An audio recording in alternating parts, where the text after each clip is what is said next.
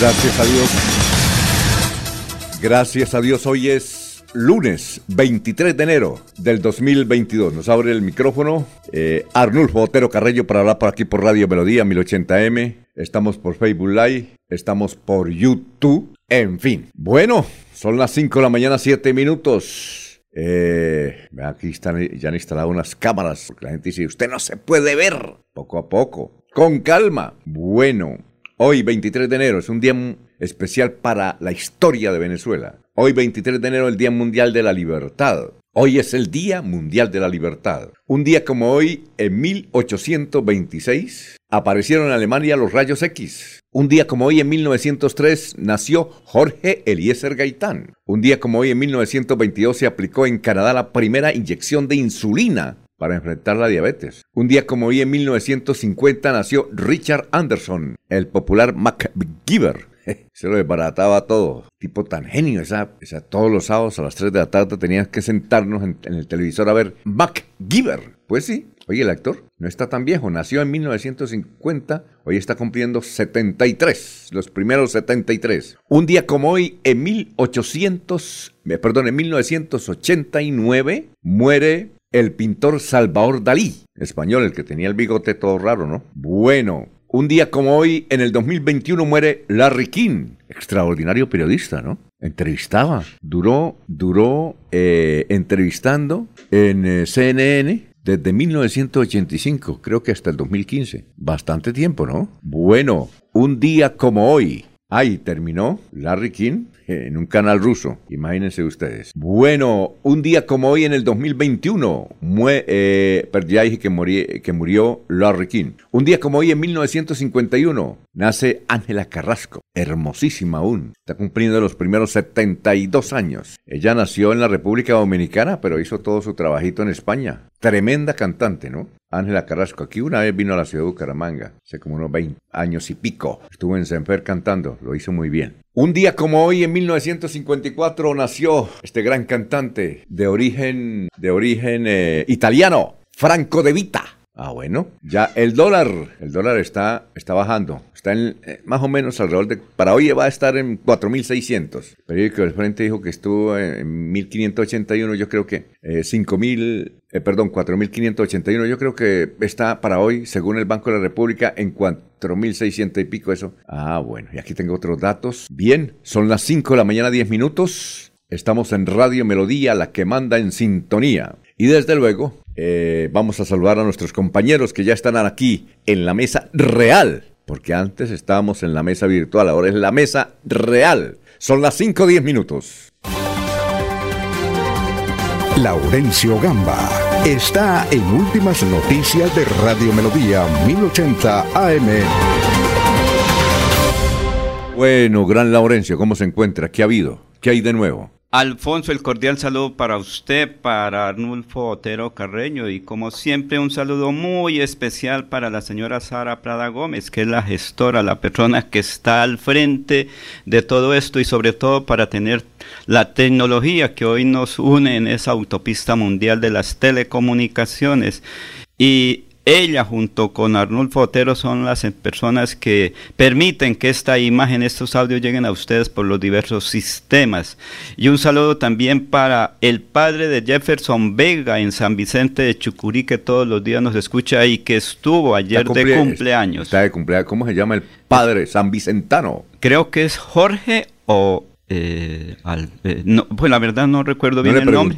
Es que quedaron de enviarme unos daticos, pero el satélite no funcionó. Entonces, ah. pero él siempre nos escucha, ya el señor Vega en San Vicente de Chucurí y tantos oyentes a lo largo y ancho del departamento Colombia y el mundo que están pendientes. Durante tres meses la empresa electrificadora de Santander realizará trabajos en la estación de Landazuri. Precisamente el próximo miércoles y jueves serán instalada la estación o su estación móvil de la empresa electrificadora y que para esta acción pues serán afectados los mm, municipios o comunidades de Vélez, Bolívar, El Peñón y el mismo Landazuri. Los campesinos se pusieron de ruana las vías de Santander durante casi 48 horas.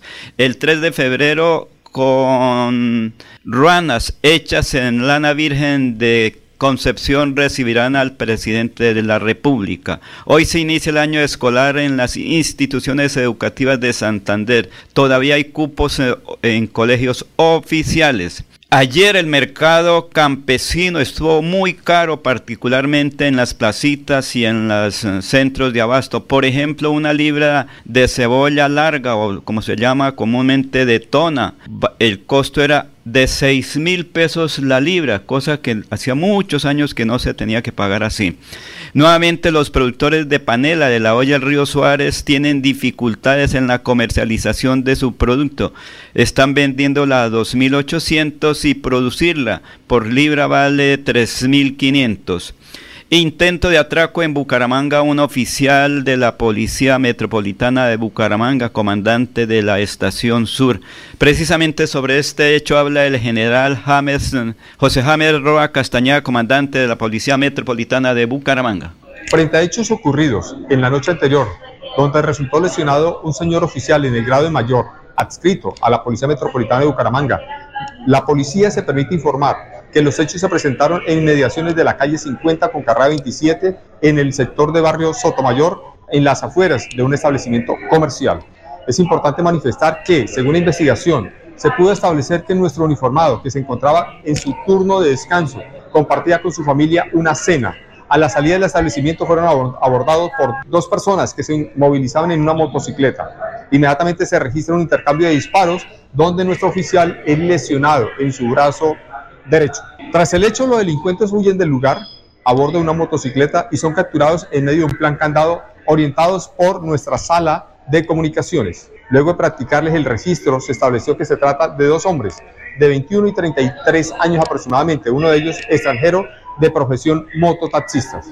Los capturados fueron presentados ante la Fiscalía General de la Nación. Asimismo, nuestros investigadores de la SIGIN se encuentran en ese momento en el análisis de cámaras de seguridad para contribuir con la judicialización de estos delincuentes.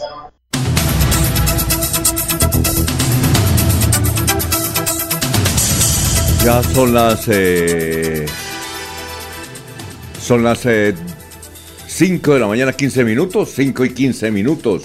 Vamos a mirar que, que quiénes están allá. saludo para don Jairo Macías, que nos escucha en cabecera. Carrera 40 en la carrera 40. Un saludo para Adriana Caballero también. Igualmente para Olga Lucía Gómez. Bueno, oiga, ¿cómo se ve usted bien en la cámara, Laurencio? Estamos en vivo, ahí en Facebook. Ah, interesante. Ahora sí ya no nos, no nos eh, tapan los micrófonos. Nueva tecnología, ¿no? Sí, señor. Buena tecnología. Por eso el agradecimiento a la señora Sara Prada Gómez, a Sergio Rafael Serrano, a Elga Lucía, que son las personas que están al frente del servicio de la tecnología para las comunicaciones, para las telecomunicaciones, como les dije al comienzo, para la autopista global de las telecomunicaciones. Está también Juan José Briceño Uribe. Hoy está, hoy, hoy en Guadalupe. Qué hermosísima tierra. Juan José Briseño Uribe. Buen día. Muy bien. René Alexander Parra Castellanos, noticia política. A ver, ¿cuál es la noticia política, don René, que nos envía aquí? El, el, Consejo Nacional Electoral libera de la suspensión al partido de la Liga, pero tendrá que hacer la convención nacional donde tendrá que participar los representantes del partido Sánchez, Cortés, Castillo y formar nueva junta directiva y reorganizar los estatutos. Eh, habla de la doctora Sánchez, que es la representante a la Cámara, el doctor Juan... Eh, Juan Manuel Cortés Juan Manuel Cortés y la doctora Castillo, que es la representante a la Cámara y fue candidata a la... Y también Oscar Yair también tiene que estar. Pero, eh, René, Oiga, el favor, Oscar Yair es el que va a tener más ahí porque, según parece, va a ser el, orientador. Hágame el favor, doctor, es un abogado presidente de un partido, creo que René Alexander Parra Castellanos, se la pasa mucho en el Consejo Nacional Electoral y debe saber por qué nos manda esa noticia, pero envíenos el link de la noticia o de la resolución, porque él dice eh, que eh, ya a la liga le quitaron la suspensión, pero queremos que sea puntual. Gracias René por levantarse con nosotros. Eh, María Tía Alvarado, igualmente Juan José Rinconosma, Lino Mosquera, Peligan, eh, igualmente Aníbal Navas Delgado, gerente general de Radio Taxi Libres, que tiene el teléfono 634-2222. Eh, igualmente el hombre líder cívico del sombrero en la ciudad de la Real de Minas, Walter Vázquez. Un saludo para Gonzalo Mejía Pico. Buenos días, señores periodistas de Radio Melodía. Este es el líder del reciclaje en Colombia. Nos agrada que nos escuche Gonzalo Mejía Pico, gran líder, dirigente en ese sector. Un saludo para Gustavo Penillo Gómez. La mayoría de mototaxistas son venezolanos, ladrones. Eh, son venecos ladrones, dice él. Bueno, eh, ¿qué más? Eh, Josimar dice pilas, aquí en la ciudad de Barranquilla están secuestrando mascotas y piden de 500 mil pesos hacia arriba. Ojo, ojalá que en Bucaramanga no secuestren mascotas. Aquí ya en Barranquilla y la bandita la tienen unos muchachos venezolanos, se roban la mascota y casi todas las veces, dice aquí Josimar, la gente paga. ¿Qué tal que, muchos, si a usted le secuestran a Rocky, usted paga, ¿no? Toca hacer la colecta para el rescate, dijo un amigo. Sí, dice, dice de 500 mil pesos para arriba. Una señora pagó 5 millones de pesos. Yosimar, ¿qué tal? Se están robando la... Gracias, Yosimar, por orientarnos con las noticias desde la ciudad de Barranquilla. María T. Alvarado, ¿en qué parte del país estará ella? Eh, unas veces nos saluda en Santa Marta, otras en Bucaramanga, otras en Bogotá. Gracias por la sintonía. Bueno, son las 5 de la mañana, 19 minutos. Dicho esto, vamos con nuestro pensamiento del día, Luis José Alvarado. Eh, perdón, el doctor Luis José. Eh, igualmente está con nosotros eh, Juan Martínez, Rodrigo Olaya. Vamos a, a leer todos los aquí que los que están acá, porque es que a veces se me olvida. Jenny Peñaranda. Bueno, el doctor Luis José Arevalo también nos escucha. Y aquí está su mensaje de hoy. Doctor Luis José, tenga usted muy buenos días. Muy buenos días, estimados oyentes y periodistas del noticiero Últimas Noticias de Radio Melodía. Feliz semana para todo. El pensamiento reflexión de hoy dice lo siguiente. Hay una tribu africana que tiene una costumbre muy bonita. Cuando alguien hace algo perjudicial y equivocado, ellos llevan a la persona al centro de la aldea y toda la tribu se acerca y durante días le recuerdan a esa persona todas las cosas buenas que ha hecho. Esta tribu cree que cada ser humano viene al mundo como un ser bueno, deseando seguridad, amor, paz y felicidad. Pero a veces en la búsqueda de esas cosas las personas cometen errores. La comunidad percibe aquellos errores como un grito de auxilio. Entonces se reúnen para enderezar el camino, para reconectarlo con su verdadera naturaleza, para recordarle quién es realmente, hasta que se acuerda totalmente de la verdad de la cual se había desconectado temporalmente. Porque la vida es hoy, mañana sigue. Alfonso Pineda Chaparro está presentando Últimas Noticias. Este es el resumen de las noticias aquí en melodíaenlínea.com, hoy 23 de enero del 2023. Hoy gran parte del sector educativo oficial regresa a clases para cumplir el calendario del 2023. Eh, más de 125 mil alumnos inician en la primera jornada. Para el próximo 3 de febrero en el municipio de Concepción, La Cuncia, quedó establecida la reunión entre el presidente Petro y los campesinos de los páramos. Esto permitió levantar el páramo en el oriente colombiano el pasado fin de semana. En extrañas circunstancias, fue encontrado muerto un hombre de 35 años en la cárcel de Palo Gordo en Girón. Este fin de semana volvieron a actuar los sicarios en la capital de Santander, en Morro Rico. Un ciudadano de 23 años, identificado como Diego Manosalva, fue muerto a bala, otro joven que lo acompañaba resultó herido. Las autoridades siguen buscando a los dos muchachos que descendían el jueves pasado por la parte lateral de la iglesia eh, de San Pío y tumbaron en su carrera a una señora que subía esas gradas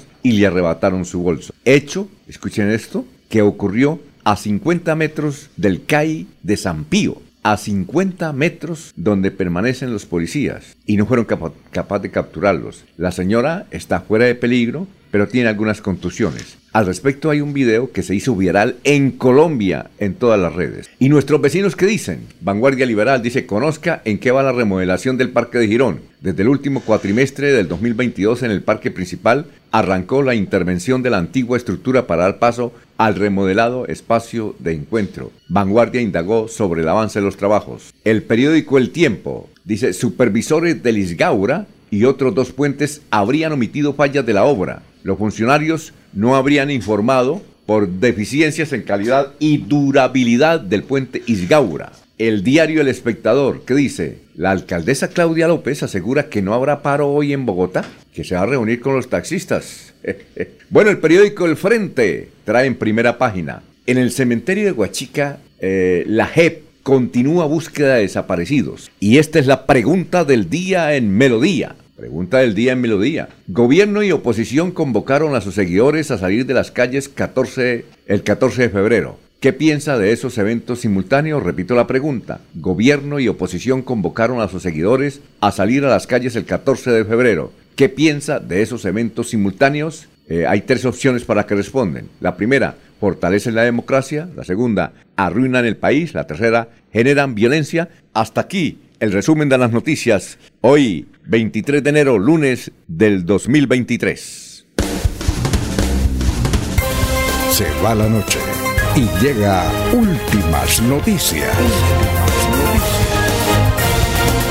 Todos los días, desde las 5 de la mañana, empezar el día bien informado y con entusiasmo.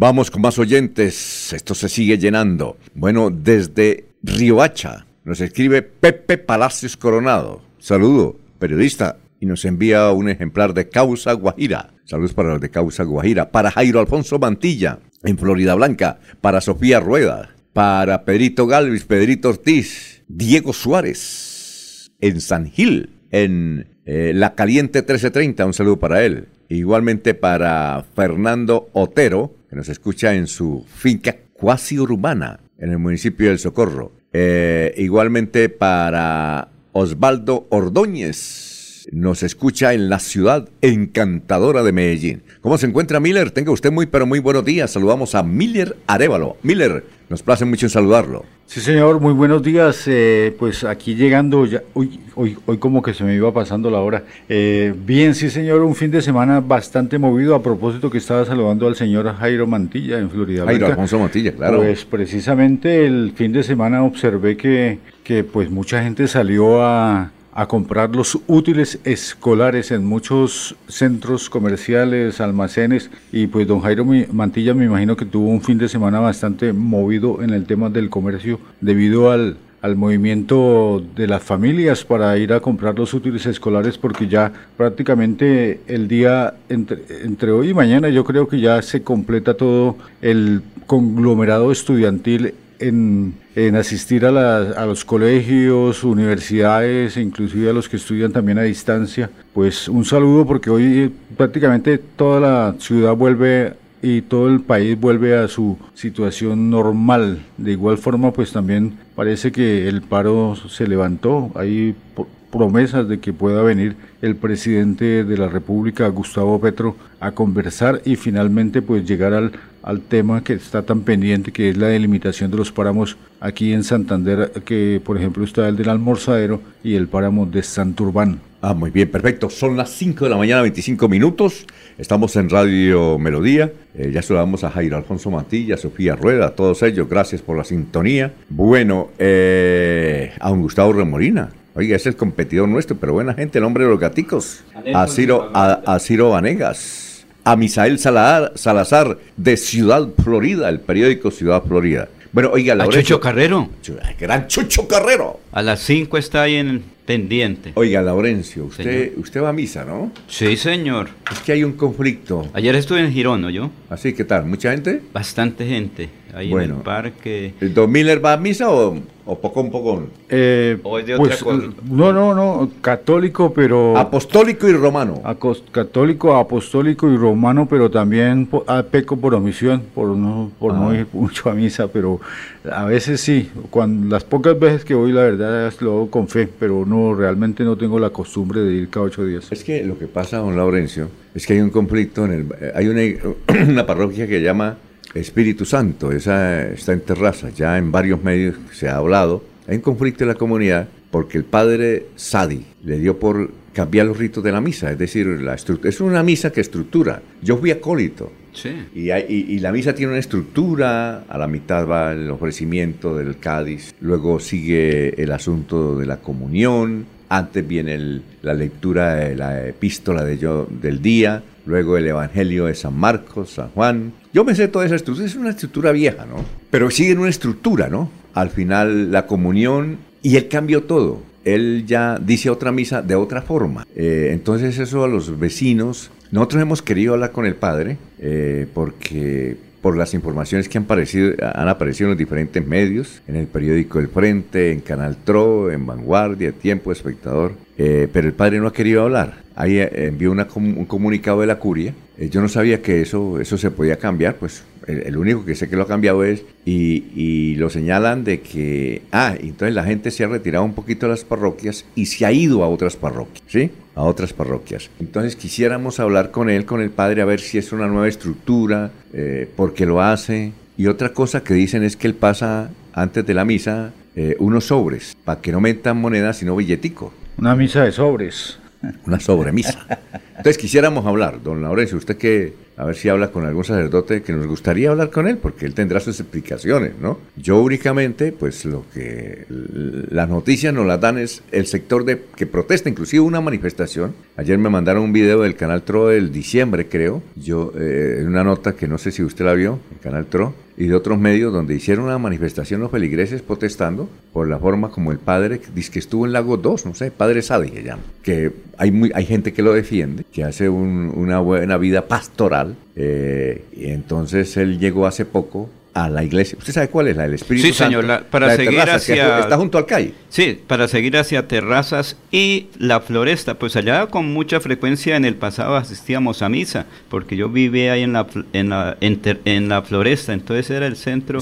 Pero a mitad camino estaba otra, una congregación, eh, me refiero... Los hijos de Yarumal los hijos de Yarumal, los hermanos de Yarumal. Sí, señor. Una iglesia también. Sí. Entonces, eh, Tal vez el padre no tiene controversia. Hemos tratado de, hablar con el señor arzobispo. El vicario nos mandó una, una, comunicación que se habían comunicado con el padre Sade. Pero nos gustaría, si alguien está escuchando, eh, que nos eh, pudiera tener una conexión, una conexión con el padre Sadi y preguntarle qué novedades, ¿no? Porque es que lo que se llama las misas de transformación católica o renovación, entonces digamos que introducen algunos elementos nuevos. Entonces, y nos gustaría eso, eh, hablar con el sacerdote para que nos dé a conocer su versión, porque conocemos la versión de los que protestan, ¿sí? Pero no conocemos la versión del protagonista. Eh, también eh, nos han dicho que él está con un grupo que creó, eso sí, eh, una cosa curiosa,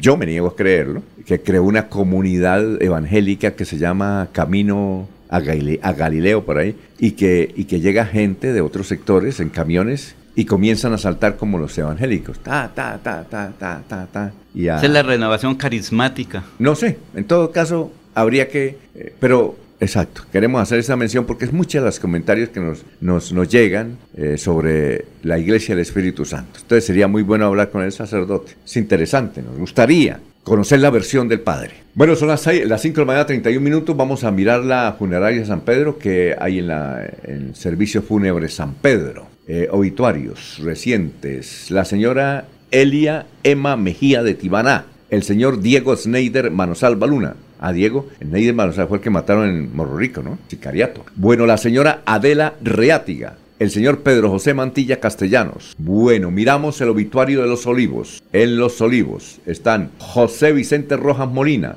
Ruth Cristina Laguado Gamboa, Juan Camilo Castillo Martínez, Mesías Tolosa Cancino, Aura María Nova de Ortiz. Ese es el obituario. Son las 5.33, vamos a una pausita y regresamos. Son las 5.32, perdón, 5.32. En Melodía valoramos su participación.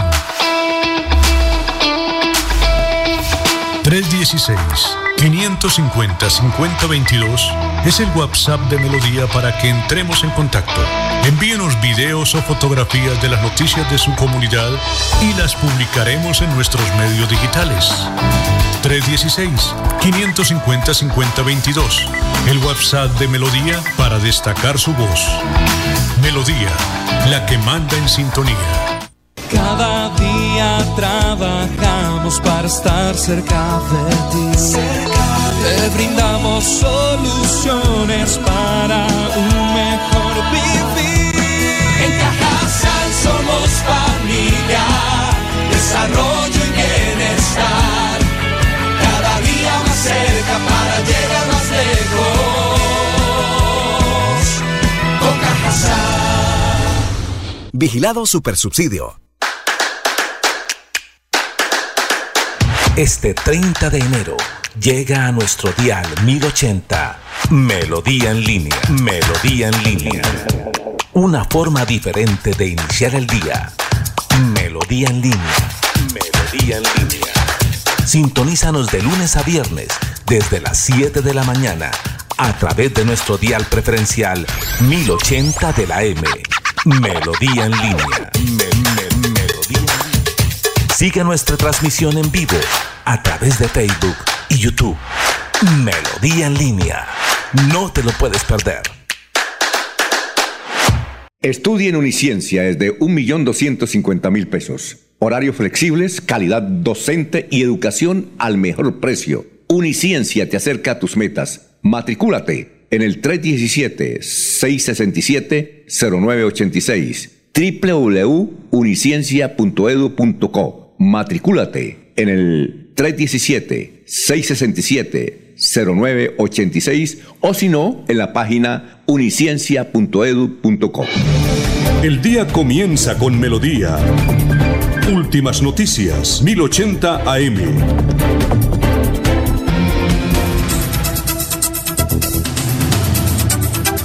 Bueno, son las 5.34. Ya escucharon a partir del próximo lunes, el 30 de enero. ¿Cómo se pasa el tiempo rápido? Estará Melodía en línea. Programa que tiene Radio Melodía. Desde las 7 de la mañana hasta las 8 y media. Bueno, eh, un saludo para eh, Carolina Castro Méndez, muy buenos días, inicio de semana, buen día. Freddy Mauricio Garzón Ramírez, estoy esperando al señor exalcalde de Piecuesta, el doctor Dani Ramírez, y viene a las seis, viene a las seis a hablar de lo que él dijo en un Twitter, ¿no? Hay que pedir la aclaración. Eh, José Luis Albarracín Ramírez, buenos días, señores periodistas, aquí desde California, un gran saludo. Supongo que California es Santander, ¿no? Sí, señor, ellos son de California. California, José Luis Albarracín Ramírez. Gustavo Pinilla dice, lo de Gaura está en la parrilla. Sí, señores. López López, buenos días, desde Provenza. Gracias, nos escucha Elda de Pradilla. Es decir, gracias, gracias por la sintonía. Bueno, noticias, Don Miller. una preguntita. A ver, dos preguntas, por cero y lunes. ¿Y a... Eh. ¿Usted qué haría en Jordán Sube?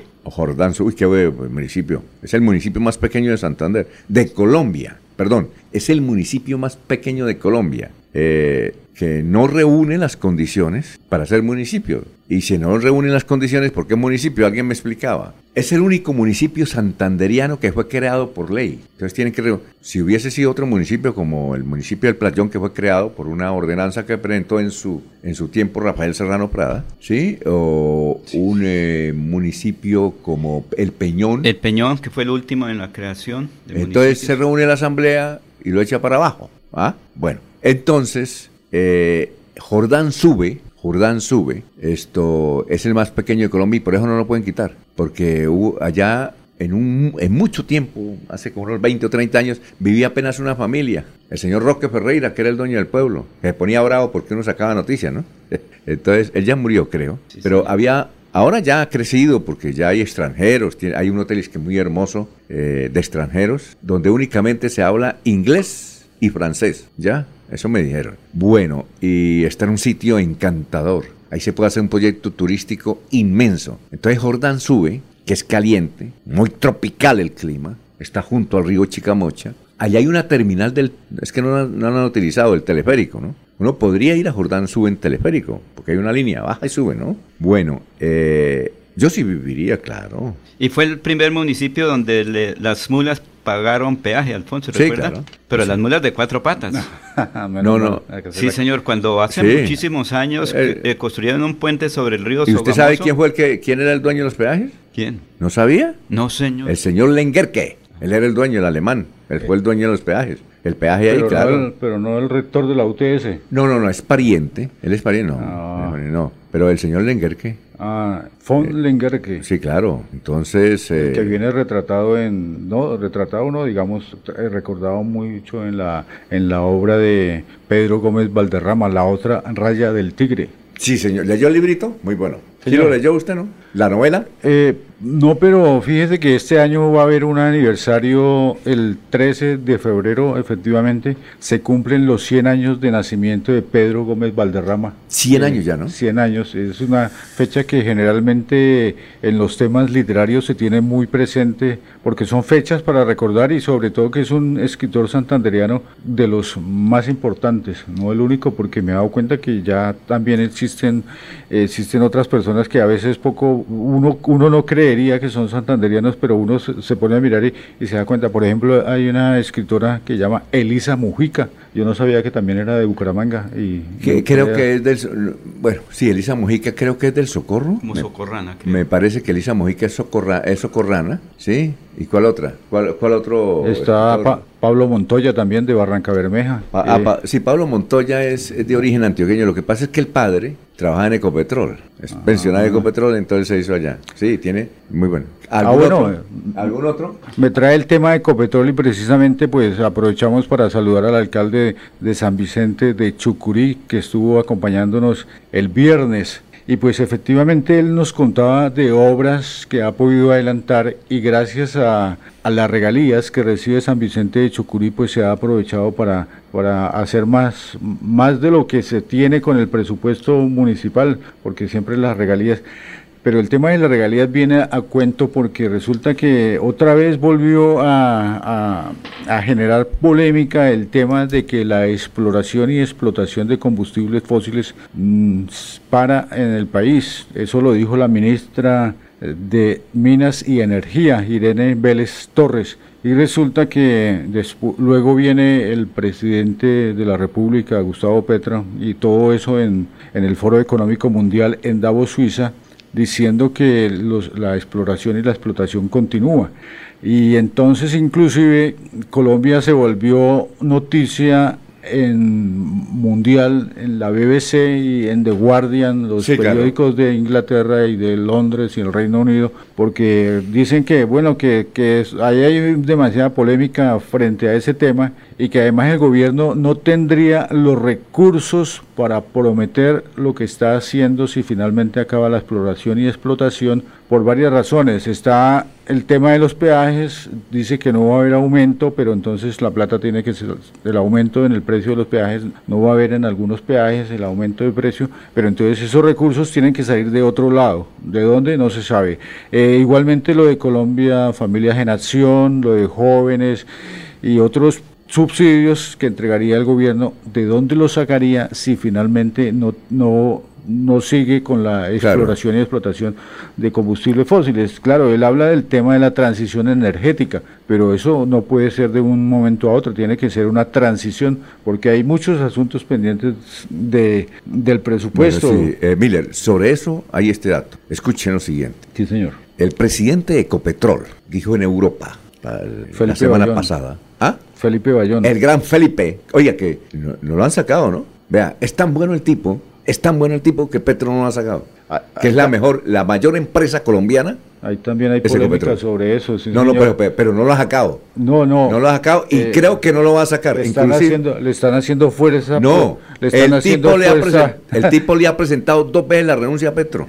Ah. Y entonces él dice, no señor, usted no se me va a pesar de que él dicen que es uribista, que es del otro lado, pero el tipo es tan bueno, sí. tan bueno que no es nada. Mire lo que dice. Ecopetrol el año pasado, el año pasado, le dejó de, solamente de impuestos, le pagó a Colombia de impuestos nacionales, porque es que también paga impuestos en, en Barranca, Bermeja, en Cartagena. En Cartagena, en los llanos orientales.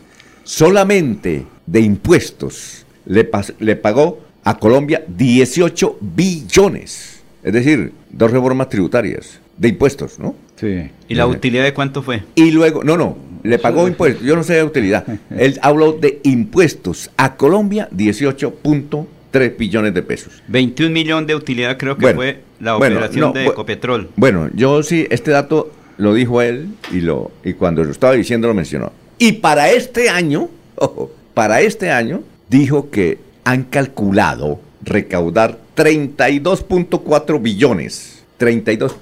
Sería muy bueno que él le diera ese artículo a la ministra, ¿no? Que dice que, va a acabar con la exploración. No, eh, claro que de la noche a la mañana no puede. pero va a acabar. Entonces, ese es el, el, dato que dio el presidente de Ecopetrón, el doctor Felipe, que es un hombre que le ha presentado dos veces la renuncia. Y le cuento una cosa, dicen que le ha presentado dos veces la renuncia porque hay una petrolera mexicana privada que se lo quiere llevar. Que le paga lo que una, sea. Una petrolera que le dice, ¿qué pasó, viejo Pipe? Estamos esperando. En dolaritos. Y entonces la familia de Felipe le dice, oiga, ¿por qué? Dice, no, yo tengo un compromiso con el país. Él dice, inclusive le, llegó a decir que al presidente Felipe en una de las juntas directivas, eh, que se hizo en Bogotá, creo que es la única que se ha hecho, señor presidente, yo le firmo la renuncia y usted me la acepta cuando quiera. Le firmo la renuncia y usted me la acepta cuando quiera. Bueno, vamos a una pausa que... Alfonso, pero es que quedó en el tintero las cosas. ¿Ah? ¿Qué pasó? Lo, una persona que estuvo durante el jueves en la noche y el viernes, allá le tocó pasar el tiempo de la protesta en, en Jordán Sube. Oye, bloquearon todo. Esos campesinos bloquearon todo. Se pusieron de ruena todo. Y el presidente le dijo, Ah, hubo una llamada telefónica desde... ¿Él estaba en Suecia o dónde era que estaba? En Francia. En Francia. el fin de semana estuvo en Francia. Hubo una llamada telefónica, habló con un campesino y le dijo, no, vea, vamos a poner el altavoz, señor presidente, y me permite, claro. Entonces dijo, nosotros necesitamos que venga a resolver los problemas. Y le contó la historia. Bueno, listo. Fijen el día,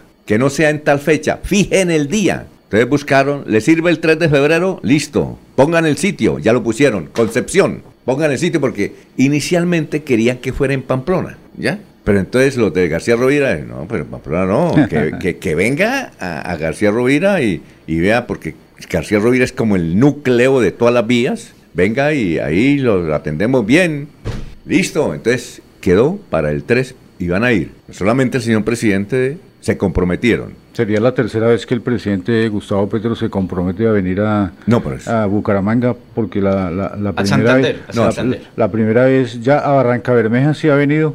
A Bucaramanga eh, iba, iba a venir para lo de los diálogos, para lo del Plan Nacional de Desarrollo, pero finalmente vino la ministra de Trabajo y después iba a venir a a, California, y finalmente envió fue a la ministra de, Energía, creo, a, Irene Vélez. A la autoridad. Entonces, ¿qué le dijeron? El señor presidente, los campesinos están más informados que nosotros. Señor presidente, queremos que venga usted. Necesariamente debe venir el ministro de Hacienda, porque es que los presidentes no les gusta llevar a los ministros de Hacienda a esas reuniones.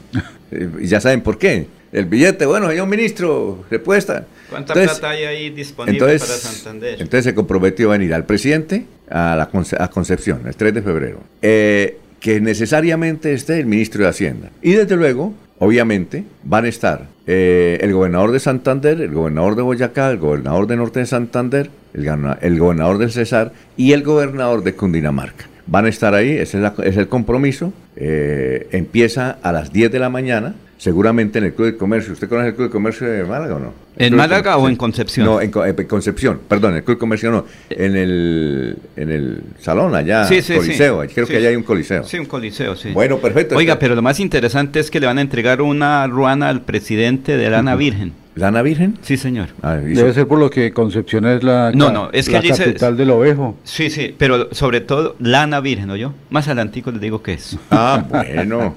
Aprobado. Son las 5 de la mañana, 47 minutos. Estudia en Uniciencia es de 1.250.000 pesos. Horarios flexibles, calidad docente y educación al mejor precio. Uniciencia te acerca a tus metas. Matricúlate en el 317-667-0986 www.uniciencia.edu.co. Matricúlate en el 317 667 0986 o si no, en la página uniciencia.edu.com.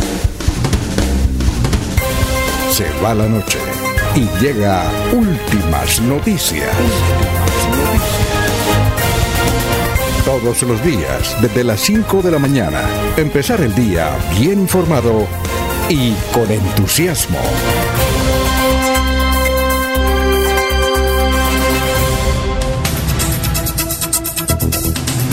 Son las 5 de la mañana, 48 minutos. José Jesús Galeano Herreño nos saluda, ¿sabe de dónde? Bolívar, el gran hombre Bolívar. Debía ser candidato a la alcaldía. Jesús, dirigente. ¿Usted lo conoce? Eh, sí, señor, es un buen dirigente. Galeano Herreño. El próximo viaje al sur de Santander hay que irlo a visitar, yo. Ya hay ah. compromiso. Muy bien, perfecto. Eh, bueno, otras... Eh, ahí en, Oiga, Alfonso, ¿sabe por qué le decía de la lana, eh, la rana de, de, lana virgen? Es que allí en Concepción García Rovira, como lo dijo nuestro común amigo aquí, vecino, hay el centro de la oveja. Pero el problema está es que esa oveja produce lana. Eh, le cortan la lana y eso tiene un tratamiento especial. Por eso se le dice lana virgen. Lana virgen. Y la ruana y vale billete, ¿no? Y entonces vale, vale billete, Sí, porque es que son señoras muy especializadas de tradición familiar que con tejido elaboran eso tejiéndola mano a mano. Por eso es tan artesanal. En una ocasión, creo que hace unos 15 años, alguien me pidió el favor de que le comprara una cobija de lana ¿Cuánto puede valer una ruana? Cuando eso yo creo que está por ahí como en los 300 mil pesos. ¿Una ruana? Sí, señor. ¿De virgen? Sí, claro. De lana virgen, porque es que la otra es normal. ¿La, otra, ¿la otra normal cuánto debe valer, más o menos? Por ahí 150 mil pesos. claro, eso siempre tiene trabajo. Sí, señor. Eso es de, Boyacá, de Boyacá más. No, no, no, es eh, digamos que es la tradición de Concepción. Ah, eh, allá está nuestro común amigo periodista Meneses, ¿se acuerda? Mm, claro.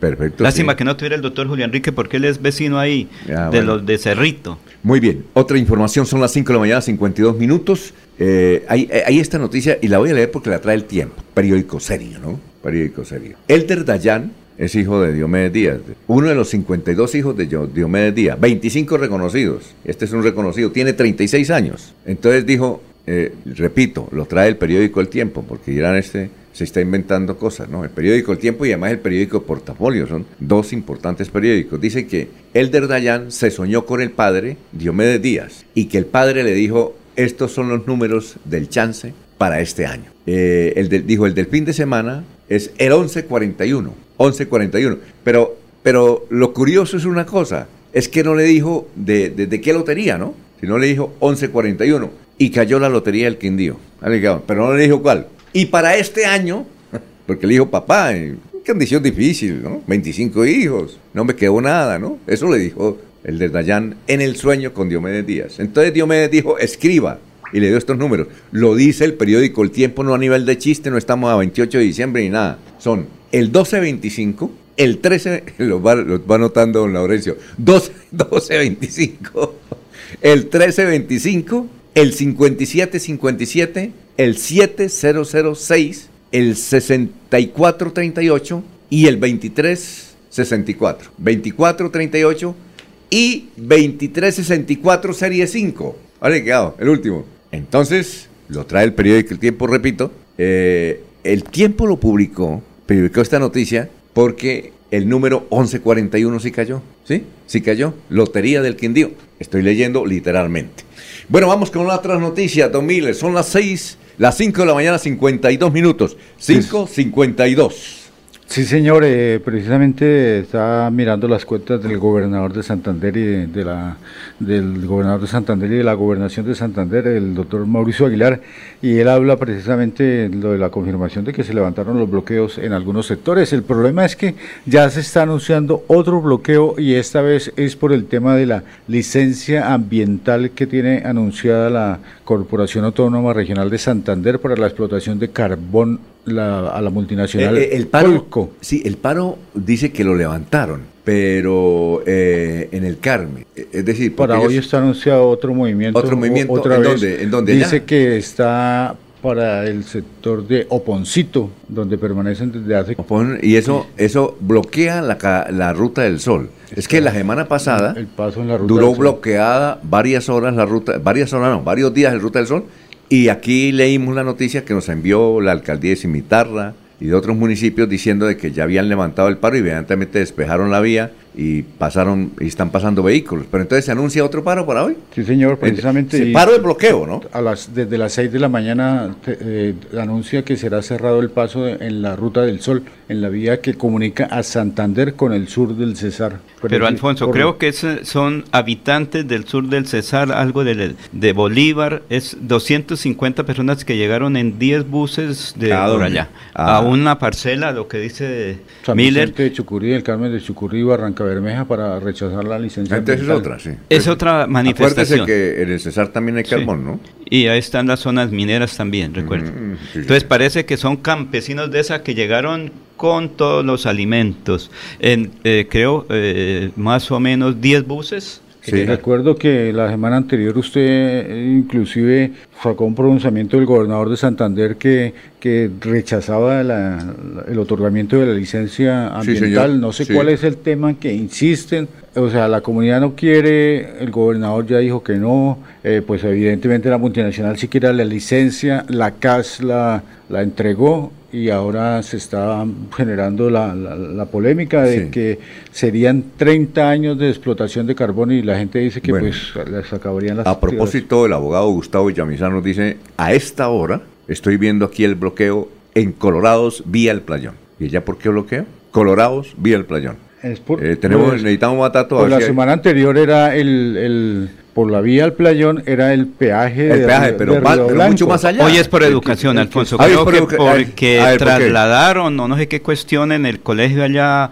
Camilo Torres, me parece que se llama el colegio, eh, por rectora y una docente que ¿De Vijagual o de o del eh, el Colorado? El playón Los Colorados. Hacia el, playón, creo que es en el No, pero esto es, hay bloqueo en Colorados, vía al playón. Entonces es de pronto en Paso Malo que se llama, recuerden no, que No, Paso Malo es eh, allí en Chimitá. Paso Malo es en supuestamente quedó solucionado con sí, Paso Malo es en Chimitá.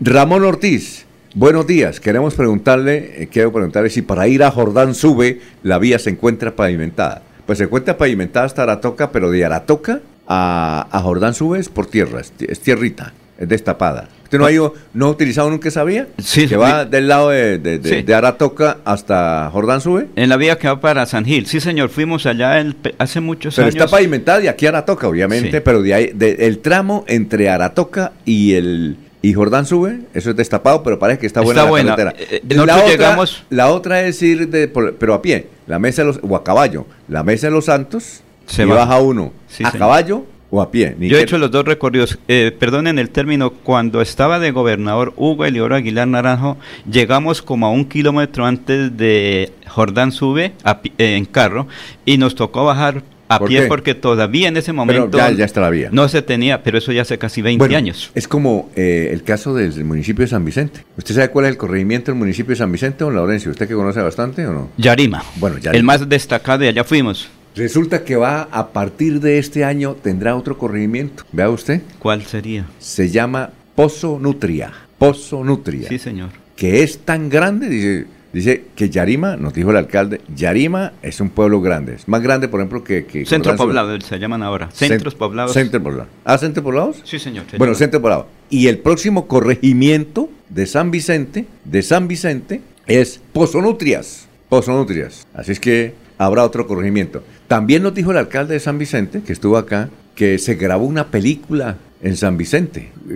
¿Cuál es el nombre de la película? En todo caso, ustedes vieron, ustedes vieron la película, la serie Café con aroma de mujer, ¿no? Que es un, drama eh, romántico donde se dio a conocer eh, todo lo del café. ¿Ustedes la vieron? Yo la vi, ¿no? ¿Sí la vio o no? La he visto dos veces. Sí, café y, la, han, la han grabado dos veces. Hace 25 años una y ahora hace poco otra. Café con aroma de mujer. Pues en el Socorro eh, grabaron, perdón, en San Vicente grabaron la, la del cacao también con un drama, un, drama romántico de una joven que protagoniza Flora Martínez, la actriz, y otros importantes actores y actrices de Colombia, Venezuela y México estuvieron en, en, San Vicente, grabaron la película, está próxima a salir, ¿no? Esa, esta es película, esta no es serie, no película.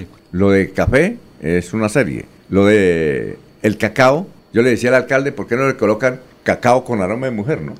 Estaría haciendo copia. Propiedad intelectual. No, pero bueno, en todo caso, ¿sí o no? ¿Usted sabe algún otro dato, Miller, de, mm. sobre la película?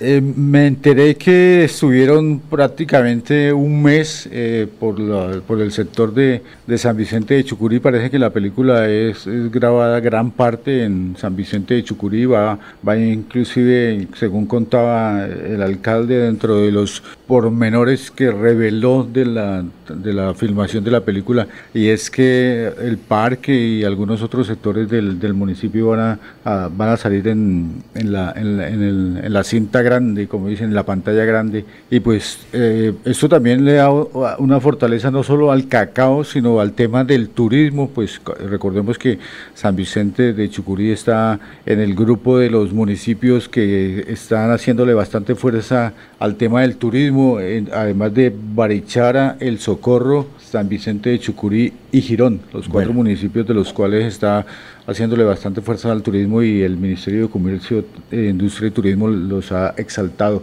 De igual forma, pues también contarle que el alcalde de Girón, Javier, Javier Orlando Acevedo, quien parece que va a terminar el periodo hasta el 31 de diciembre de 2023, estuvo haciendo una visita a donde se está haciendo una construcción de tipo privado, Girón Colonial Centro Comercial. Es una construcción de tipo privado, sin embargo el alcalde hizo la visita porque eh, de todas maneras es un proyecto que va a fortalecer al municipio y pues eh, en ese sector donde se está construyendo el Girón Colonial Centro Comercial es la avenida Los Canelles, está allí el portal de Metrolínea y muy cerca también está la clínica de Girón, o sea son tres proyectos. Dicen que, dicen que el proyecto es espectacular, que será uno de los centros comerciales más modernos de Colombia, ¿no? Y, para Girón. no, no, por eso, para Girón y para toda el área metropolitana. ¿no? Y me imagino que el espaldarazo, de la, por lo menos la visita del alcalde al proyecto, que de todas maneras está en su municipio. Eh, no sé si ustedes recuerden cuando, antes de que llegara el Parque Caracolí, allí en Florida Blanca, en el sector de Cañaveral, estaba el centro comercial Cañaveral y estaba la Florida Sí, claro. Y pues uno nunca pensaría en hacer otro centro comercial ahí pegado. Y pues eh, lo que ha generado el, el movimiento con, la llegada del parque de Caracolí y además no solamente el movimiento comercial, sino la generación de empleo. O sea que el, centro en que se va a construir en Girón, eh, me imagino que también está generando empleo actualmente e irá a generar mucho más empleo cuando ya esté pendiente y evidentemente el movimiento comercial, las ciudades están creciendo bastante y el comercio es, es extraordinario por todo lado. Vamos a una pausa, estamos en Radio Melodía. Son las eh, 6 de la mañana, 4 minutos y con los oyentes. Muchos oyentes, vamos a decir, eh, a, don Edgar Millares. Un saludo para Edgar Millares, que nos escucha siempre todos los días. ¿Dónde se encuentre? Eh, Juan Olaya nos escribe desde el barrio La Victoria. Ah, bueno, ¿cómo se ve bonita? Radio Melodía en Facebook. Olga Blanco, buenos días para todos. Feliz inicio de semana. Son las 6 de la mañana, dos minutos. Aquí Bucaramanga, la bella capital de Santander. Transmite Radio Melodía, Estación Colombiana, HJMH, 1080 kilociclos, 10.000 vatios de potencia en antena, para todo el oriente colombiano. Cadena Melodía, la radio líder de Colombia.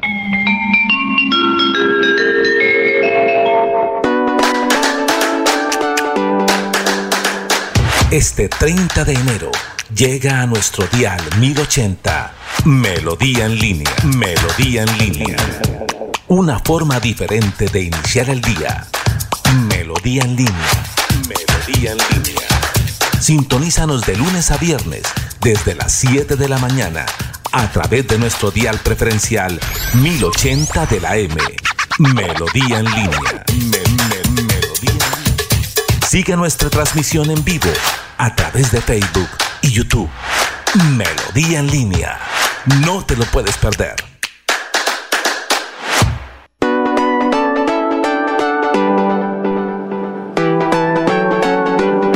Melodía, Melodía, Radio Sin Fronteras.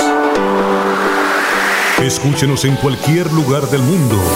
Melodíaenlínea.com es nuestra página web melodíaenlínea.com. Señal para todo el mundo. Señal para todo el mundo. Radio sin límites, radio sin fronteras. Radio Melodía, la que manda en sintonía. El día comienza con melodía. Últimas noticias, 1080 AM.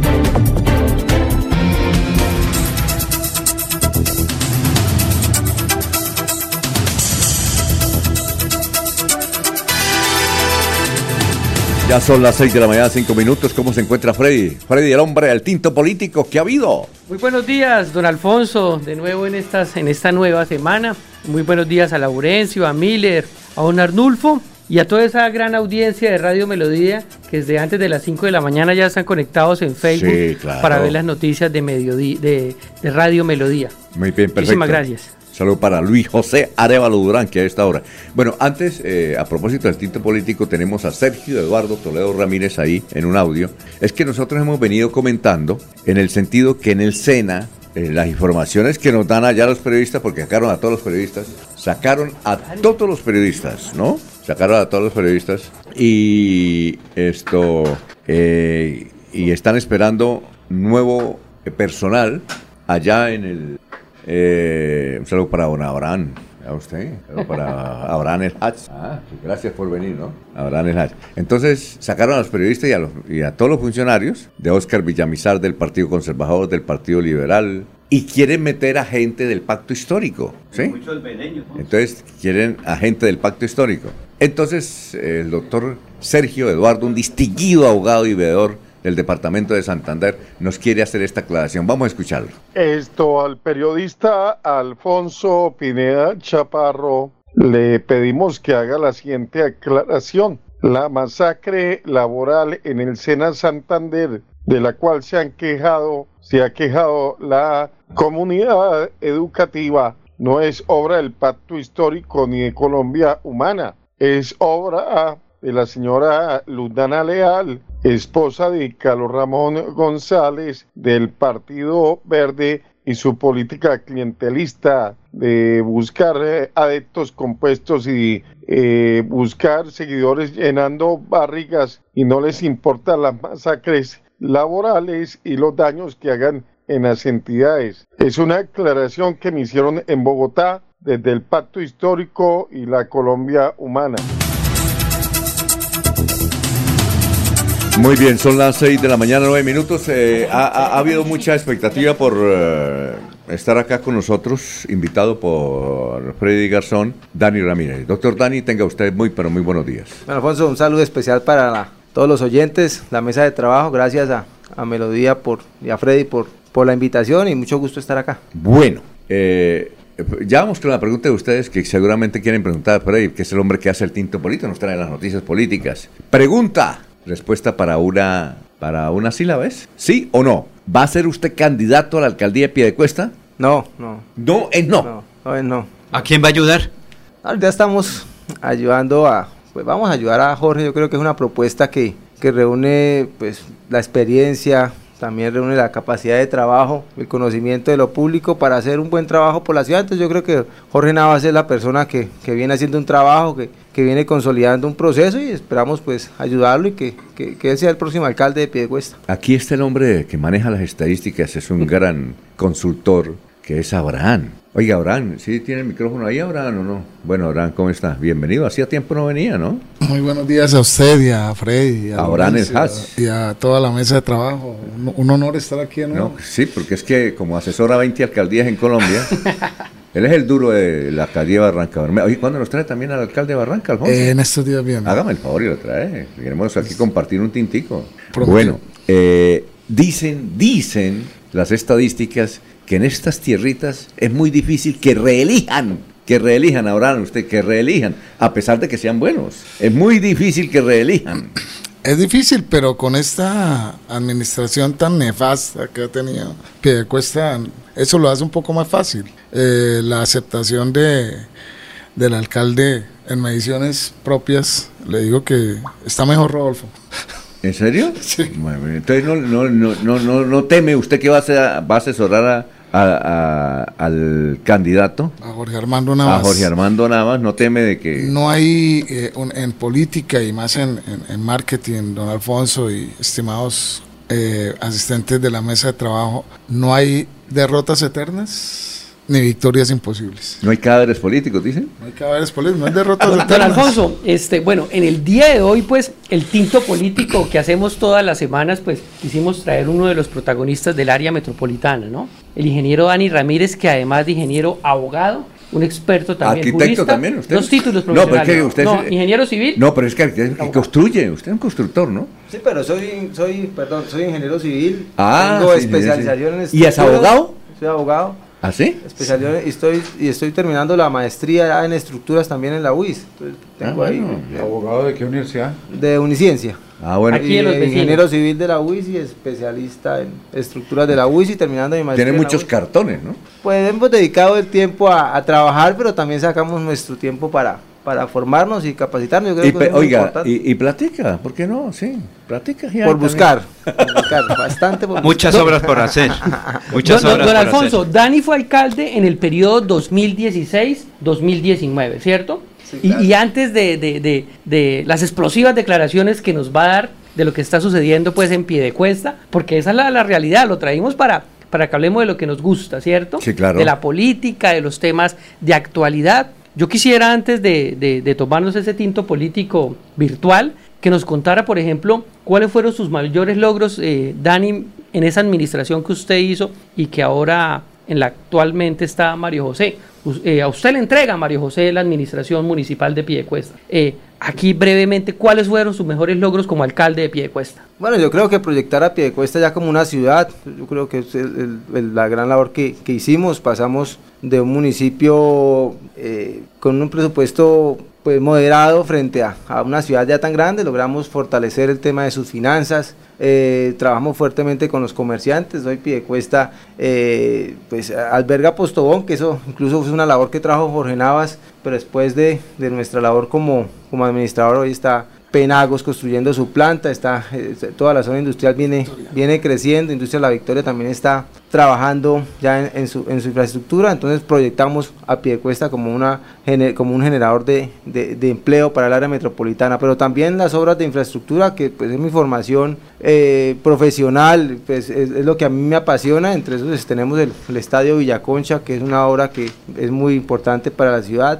el portal de Metrolínea, que también engalana la, el ingreso a pie de cuesta. Eh, también tuvimos la culminación, la fase 2 del parque temático, la modernización de la planta La Colina, el patinódromo también lo construimos en, en nuestro gobierno, la transversal de Villaconcha, que es la, la vía que evacúa todo el tráfico hacia, hacia el Sena y de ahí podemos salir a la, a, la autopista. Entonces, en, infraestructura se hizo bastante en la ciudad, la cubierta, el Coliseo del Parque Las Hermanas, que es el templo del baloncesto en pie de cuesta. Hicimos un, un buen trabajo con una ciudad con muy poco presupuesto, ¿no? Tuvimos la capacidad de movernos muy bien en el tema nacional, también en el orden departamental. Hicimos obras que la comunidad necesitaba que, que, también transformaba a Piedecuesta como una, hace ver a Piedecuesta como una ciudad organizada y hoy con el, con, con el intercambiador de Guatiguará que para mí fue pues la hora que, que trabajamos, que, que, luchamos, que gestionamos durante nuestros cuatro años, pues hoy Piedecuesta se transforma y, y la transformación se dio. ¿Y cuáles son las explosivas declaraciones?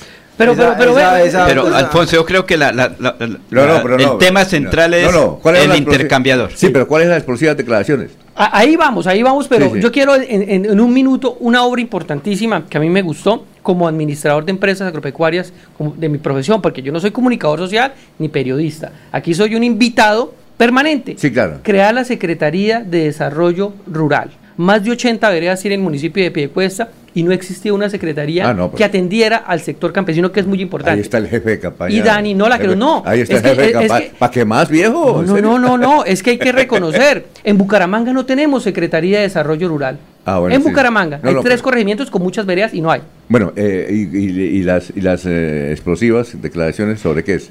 Metámosle, a ver, metámosle. No, a ver, es que en, en la semana pasada lo dijimos acá, también salió por diversas redes sociales, por otras emisoras. Por diferentes medios. Por diferentes medios, el tema referente al intercambiador de Guatiguará, que creo que es una de las obras más importantes de los últimos tiempos sí, en Piedecuesta. Y no de Piedecuesta, del área metropolitana. Sí, claro. Que estuvo estancada por más de tres años. Ajá. Entonces, eh, quisimos invitar al ingeniero Dani, eh, quien fue el que inició la obra, para que nos cuente qué pasó con la obra, cómo inició. Y sobre y, todo Freddy del Trino que escribió. Si y la respuesta de... que tuvo del, del, alcalde Mario José Carvajal. Sí, a ver, eh, que aquí el, lo pasamos, eh, que aquí se pasó la voz de... El Trino decía, concretamente, más o menos, si yo dejé, ¿cuánta plata fue? Tre, de, con 36 mil millones. 36 mil millones para terminar completa la obra, ¿Por qué adicionaron 20 mil millones? Es más o menos. Entonces uno dice, piensa, bueno, ¿y el 20 mil millones para quién son?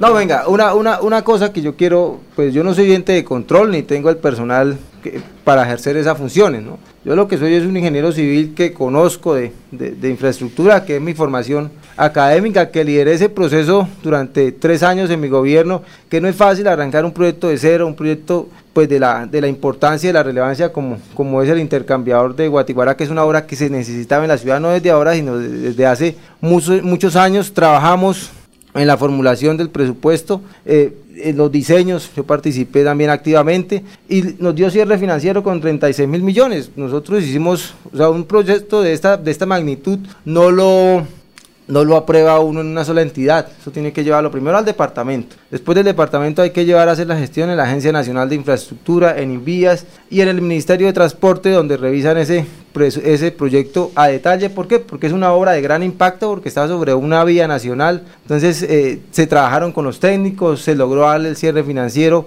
Primero eso no fue que el proyecto lo cuadramos para que costara 36 mil millones, ¿no? Primero hizo el proyecto, el proyecto se, se, se, consolidó en cuánto iba a costar y esos fueron los recursos que se buscaron por la importancia del proyecto. Para aplicarle a, la, a, la, audiencia de Melodía, mm, cuando se habla de cierre financiero es que la obra vale 36 mil millones. Eso. ¿Sí? Mm. Ese es el valor para que la obra inicie y se entregue. Así es. O ese es el proyecto, ¿cierto? proyecto. Porque es que usted una obra no se la avala o no se la aprueban en Invías, no se la aprueban en la Agencia Nacional de Infraestructura o en el Ministerio de Transporte si no tiene el cierre financiero y si no cumple con las especificaciones que ellos tienen frente a un proyecto. ¿Por qué? Porque es un proyecto sobre vía nacional. Por eso fue la demora en, la bueno, ¿en qué cree que se invirtieron los 20 mil millones? Bueno, yo... los, que, los que pidieron para, para después de la obra. Sí, algo que uno, que uno puede apreciar es que pues el proyecto se formuló en el 2017. Sí. Se hizo la, el proceso se adjudicó en el 2018 se adjudicó en el 2018 y la obra arranca en el 2019 por demoras en la contratación de la interventoría. Es decir, en el último periodo de su administración el arranca la obra. El, último año, en el último año. El último año, perdón. era una obra de 18 meses, ¿no? Es una obra de 18 meses que era para, pues, prácticamente en el 2021, el 2020 entregar. Sí. Vino la pandemia, la pandemia, pues lógicamente modifica cierta parte de los presupuestos, que hay que tener en cuenta los protocolos de, bioseguridad. Eh, yo veo las declaraciones de, del doctor Mario frente a unos temas de energía, frente a unos temas de redes de, gas, de, gas. que se tuvieron en cuenta. Hay algo que es las redes de telecomunicaciones, que como son empresas privadas, uno pasa las solicitudes de cuáles son las redes que transitan por ese, por ese sector. Ellos no tienen catastro de redes, ellos, ellos meten las redes, pero nunca hay un soporte en, ninguna entidad del orden administrativo territorial. Entonces no teníamos esa información frente a lo que eran redes de, telecomunicaciones, que de todas maneras quedaron incluidas en el presupuesto yo creo que cosas adicionales vienen dados. En los 36 mil millones está eso presupuestado. No, lo que, es, lo que es telecomunicación es una parte. La servidumbre de los servicios públicos. la, pregunta concreta es: ¿esos 20 mil millones fueron bien utilizados? Yo no veo dónde los utilizaron. No, pues no usted no, sabe dónde pueden utilizarlo. No, no sé cómo se. O sea, cómo. Debe haber una justificación técnica porque si no tampoco Pero pueden. Usted, como ingeniero civil y como abogado y como conocedor del tema, no sabe más o menos en qué plata se fue. Porque es que cuando usted dice, yo no sé dónde están esos 20 mil millones, quiere decir que lo robaron. ¿En serio? No, tiene que haber una justificación técnica para poderlo haber adjudicado. Pero es que usted dejó la duda, dejó la duda. De todas maneras, eso, las, las que las, los presupuestos, o la técnicamente tiene que darse el aval para que para que para que eso se pueda adjudicar, no pueden adjudicarlo sin ninguna justificación. Pero Dani, que, no la que no conozco esa justificación. Pero es que cuando, pero es que Dani, para esto, cuando usted dice que si hay cierres financieros, si la hora valía 36 mil millones, da a entender que esos 20 mil millones van para otro bolsillo, más o menos. Usted dejó la duda. Y usted sabe como, lo dije, como, lo dije, como lo dije al comienzo, yo no soy un ente de control ni tengo el personal técnico para hacer, eh, pues para calificar la obra que si estuvo bien o mal adicionada. Yo lo que digo es que tiene que haber una justificación técnica para poder haber adicionado esos recursos, que no la veo, ¿por qué? Porque es que uno en las declaraciones del doctor Mario que él daba durante todo el proceso de construcción es que las demoras estaban justificadas en fallas en los diseños, que las demoras estaban justificadas porque no se habían previsto ciertos temas de su construcción.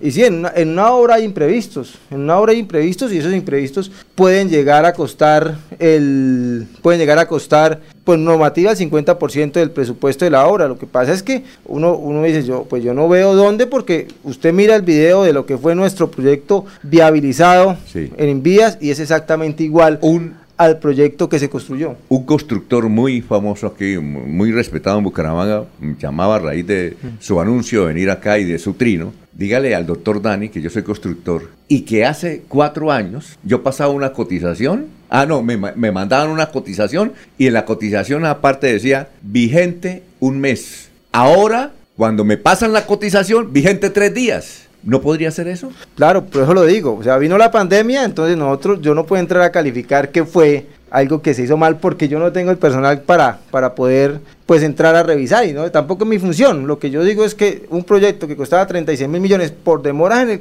en, su construcción, por demoras, por problemas con el contratista principalmente, pues llega a costar a tener un adicional de cerca del 50%. Entonces para mí lo que me parece extraño es porque una obra que costaba, que era para 18 meses, termina durando cerca de 3 años y medio pues lógicamente con los sobrecostos que se dan, ¿por qué? Porque el presupuesto fue, el presupuesto fue hecho en el 2017 y vemos todo el tema del, del costo de los insumos que viene constando en esta época. Entonces, terminamos los Piedecuestanos asumiendo, asumiendo los gastos de un proyecto que era para un proyecto de 18 meses a, una construcción que se va a realizar en más de tres años. Y, tuvimos que asumir la irresponsabilidad principalmente del contratista de una obra que no se trabajaba los fines de semana, de una obra que no se, que no se, que uno no veía que tuvieran jornadas adicionales y asumiendo esos sobrecostos por la demora del proyecto y sufriendo también pues los problemas de movilidad que tuvimos que sufrir todos los piedecuestanos. Vamos a una pausa, estamos hablando con el doctor Dani Ramírez, es alcalde de Piedecuesta, son las 6 y 23. Estudie en Uniciencia es de 1.250.000 pesos.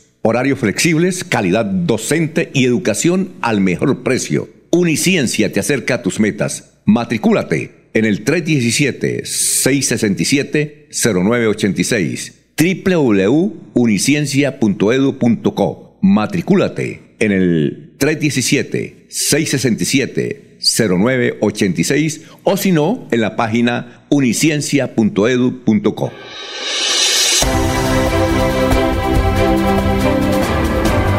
Información y análisis. Es el estilo de Últimas Noticias por Radio Melodía 1080 AM.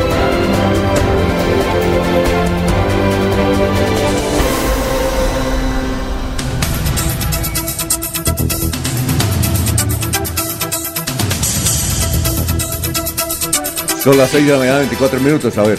Eh, sobre, el tema, sobre el tema. Sí, sí. Eh, eh, Dani Alexander, usted es abogado y a la vez ingeniero, o sea, sabe la construcción, pero no sería que esos dos años de la pandemia, en el caso personal a nosotros nos afectó mucho, ¿cierto? Se estaba proyectando una obra y ya vamos gastando casi 200 millones de mantenimiento de esa obra nomás.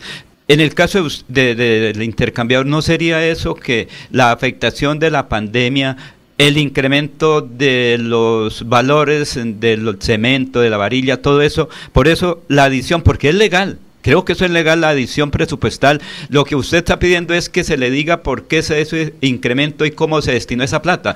No es que se la hayan robado, porque usted es ingeniero y es abogado a, la vez. ¿Cuál es la pregunta? Esa es la pregunta. No, no, mire, lo, o sea, es mi opinión frente al proyecto. yo no estoy pidiendo que me digan, ¿por qué? Porque no es mi función entrar a revisar qué, qué, qué, hicieron o cómo se justifican los adicionales. Yo lo que estoy diciendo es que no hubo problemas con el diseño que justificaran una demora de más de dos años en la ejecución del proyecto y una demora que termina afectando el presupuesto y que termina afectando también la movilidad de la ciudad. Eso es lo que yo creo que quiere que quede claro. ¿Por qué? Porque es que muchas veces dicen, no, es que el, proyecto quedó mal diseñado, como lo han dicho en otros temas como el centro acuático. No, el proyecto quedó bien diseñado. Lo que pasa es que no hubo, eh, el contratista no tenía la capacidad o no hubo la suficiente presión por parte de las autoridades para que la obra se ejecutara en el tiempo pactado inicialmente. A ver, Don Alfonso, mire, yo tengo mi corazón dividido. Mi corazón es medio de Bucaramanga y medio de pie de cuesta. Ah, pensé que entre, Dani y Mario. Mario a Mario lo conozco muy bien, a, Jorge, a Dani, a Chucho, a todos.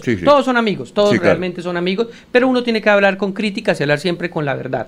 Entonces, eh, yo tengo conocimiento y quiero que Dani, que está acá, nos diga, esa obra eh, se adjudica eh, por la gobernación, la gobernación es la quien la contrata, tengo entendido que fue un consorcio, pero luego la ceden a Julián... Díder Tavera, el gobernador. Ah, bueno, la ceden a Julián Serrano, el megacontratista que hemos hablado, que siempre está tras bambalinas, y que esta edición de los 20 mil billones termina de nuevo en manos de Julián Serrano, entendiendo que él también dice que ha sido el financiador el principal financiador o el único financiador de la campaña de Mario. ¿Es cierto eso? ¿Conoce algo sobre eso? No, lo que yo entiendo es que la obra inicialmente se, licita, se la gana un consorcio, después ese consorcio acuerda con, con el contratista Julián Serrano la ejecución. Que Prácticamente Julián termina subcontratando la obra, lo que yo, lo que yo entiendo que pasó por allá en el 2018 cuando esa, esa, ese contrato se adjudica por parte del departamento. Recordemos que esto fue un, un proyecto del orden nacional que fueron 11 mil millones que coloca el, el, gobierno nacional,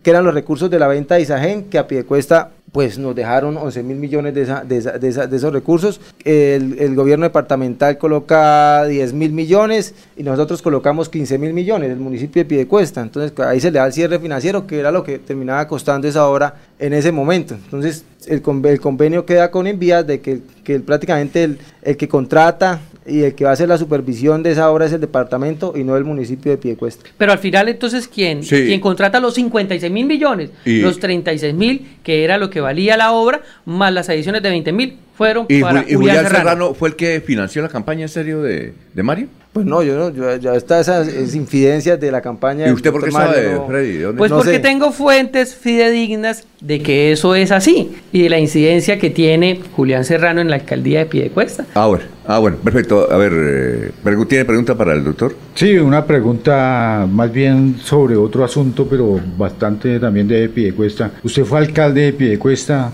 precandidato a la alcaldía de Piedecuesta, candidato a la alcaldía y alcalde. Y ahora está apoyando a. No, fue aspirante a la Cámara, ¿no fue? bueno, y ahora está, ahora está, ahora está acompañando a alguien que fue alcalde de Piedecuesta. El tema del agua en Piedecuesta es, usted dejó ese asunto, el asunto venía de atrás, fue este gobierno, ¿por qué en Piedecuesta, supuestamente es un municipio tan rico en agua, hay problemas con el agua? Es ocho días sin agua duramos en Piedecuesta. Y a Dani lo vieron con el, con el balde a todos sacando agua. Pero, pero mira, la pregunta también sería. Pero, Alfonso. Deje, que responda no, pero porque es que pues. hicieron como la ministra de, de Minas. ¡Ala! Me hicieron 20 preguntas. Eh, eh, sí, claro, pero no, porque, es que es eso. Dicen que usted era responsable de las obras arriba en. ¿Cómo se llama? el no, no, no, no, en el tanque.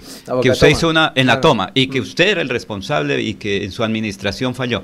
Venga, esa, es una de las críticas que yo le hago a este gobierno. El doctor Becerra le dejó a Piedecuesta la nueva Bocatoma. Piedecuesta tiene dos Bocatomas. La antigua que está en la cota, póngale 1300 y la nueva que quedó en la cota 1600 aproximadamente. Era una obra que se necesitaba porque Piedecuesta ya es una ciudad de 200 mil habitantes que con un caudal de 400 litros por segundo, que es la que daba la antigua Bocatoma, no era capaz de soportar pues el suministro de agua potable a la ciudad. El doctor Becerra construye la, la segunda Bocatoma en mi administración nosotros, llegamos, iniciamos el proyecto de modernización de la planta de la colina porque teníamos la misma planta de tratamiento de agua potable de hace 40 años, 50 años. Entonces nosotros la, la modernizamos. Esa obra está sobre el 90%, que incluso trataron de, insinuar que era un problema de, de, mi gobierno lo que había pasado. Nosotros hicimos una modernización pues yo creo que eh, se termina ese proyecto y Piedecuesta tiene la planta más moderna del de, departamento, incluso muy parecida a la que tiene hoy el acueducto de, de Bucaramanga. Esa obra está sobre el 90% de ejecución, no entiendo por qué no la han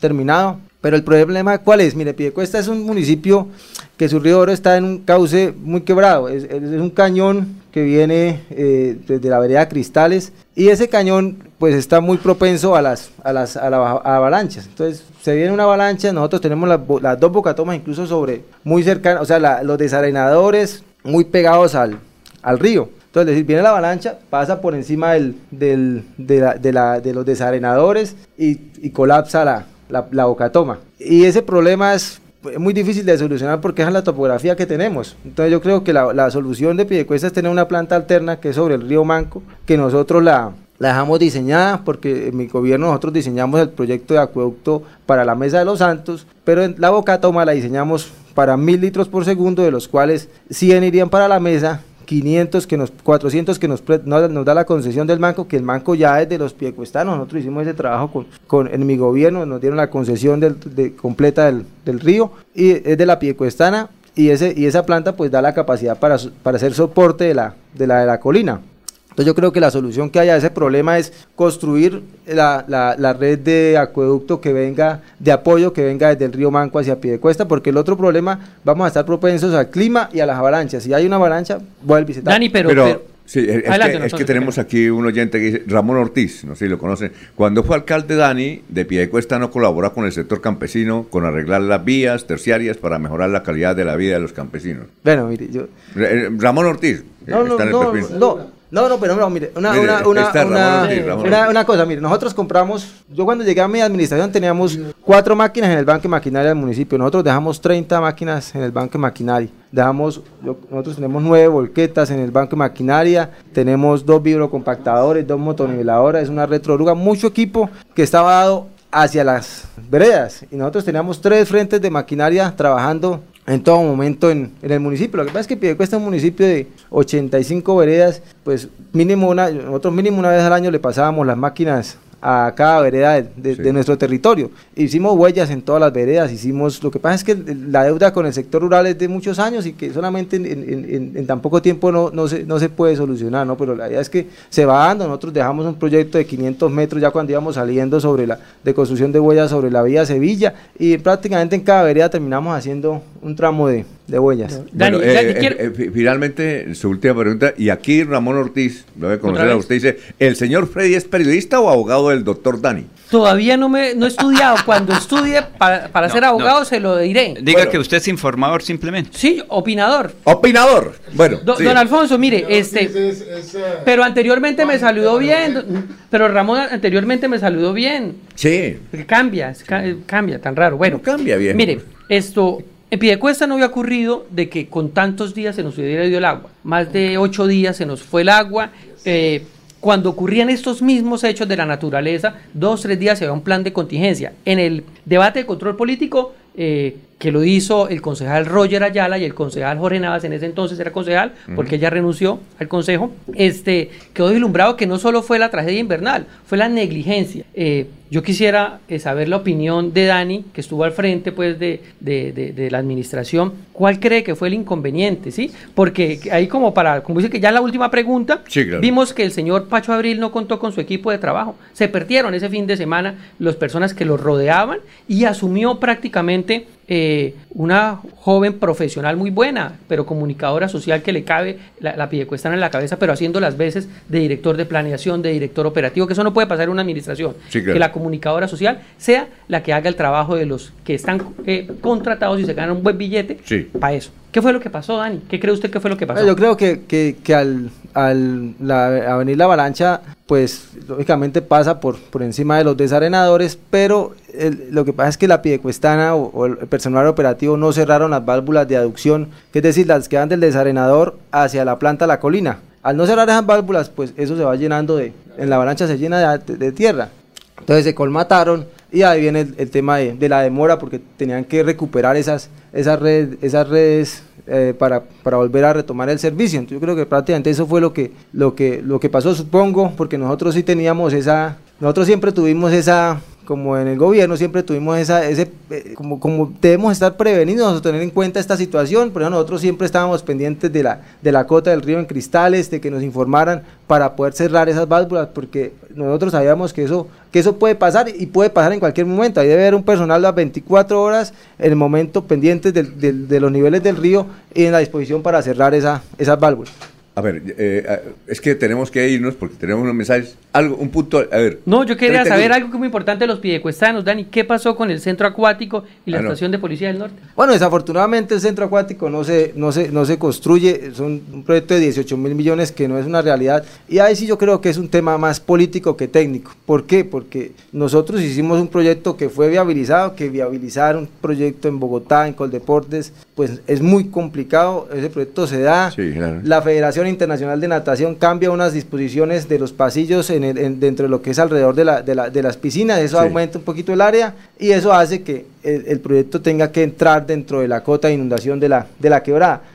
pero digo, pues eso se, se, canaliza la quebrada en el tramo donde hay que canalizarla para que el proyecto pueda cumplir y no se pierdan esos 18 mil millones. A ver, usted es ingeniero y usted es abogado. ¿Los fenómenos naturales inciden en una obra ah. de desarrollo? Claro. Eh, Dani, eh, para terminar, que tenemos que irnos, ¿es por firmas el doctor Jorge Navas o por un partido? No, él, él, él, está revisando el tema, está mirando cómo lo, cómo lo consolida. Recordemos que eso hay plazo hasta finales de julio para la inscripción, pero yo creo que eh, ese, ese, se va a hacer una coalición de partidos como ha sido pues, siempre en, pie de cuesta en, las, en, las, en las pasadas campañas y en las pasadas alcaldías. Muchas gracias, doctor Dani. Bueno, a ustedes por la. Y haga, y bueno, Freddy, haga el trabajo completo. Ahora invite al doctor Mario. Hágame el favor, dígale que por teléfono o que venga. Apenas salgamos de aquí, se edita la, la, esta eh, parte, pues, se corta lo, lo y envíele. Parte, y la enviamos para enviar todo el noticiero. Y, se lo envía a él y, invítelo, invítelo, diga, venga. Y desde aquí al doctor Mario Carvajal. Sí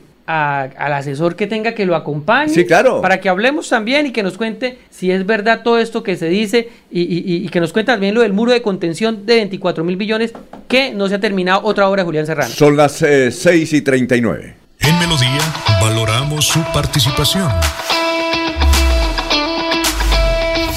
316 550 5022 es el WhatsApp de Melodía para que entremos en contacto. Envíenos videos o fotografías de las noticias de su comunidad y las publicaremos en nuestros medios digitales. 316-550-5022. El WhatsApp de Melodía para destacar su voz. Melodía, la que manda en sintonía. Cada día trabajamos para estar cerca de ti. Te brindamos soluciones para un mejor vivir. En Cajasal somos familia, desarrollo y bienestar. Cada día más cerca para llegar más lejos. Con Cajasal. Vigilado Supersubsidio. Este 30 de enero llega a nuestro dial 1080 Melodía en línea. Melodía en línea. Una forma diferente de iniciar el día. Melodía en línea. Melodía en línea. Sintonízanos de lunes a viernes desde las 7 de la mañana a través de nuestro dial preferencial 1080 de la M. Melodía en línea. Sigue nuestra transmisión en vivo a través de Facebook y YouTube. Melodía en línea. No te lo puedes perder. Estamos presentando Últimas Noticias en Melodía 1080 AM. Bueno, el director de contenido de Radio Melodía, Sabino Caballero, con las tendencias de hoy. Sabino, ¿cómo está? Tenga usted muy, pero muy buenos días. Muy buenos días, Alfonso, y a todas las personas que nos siguen a través de nuestras redes sociales y a través del sistema convencional 1080 AM.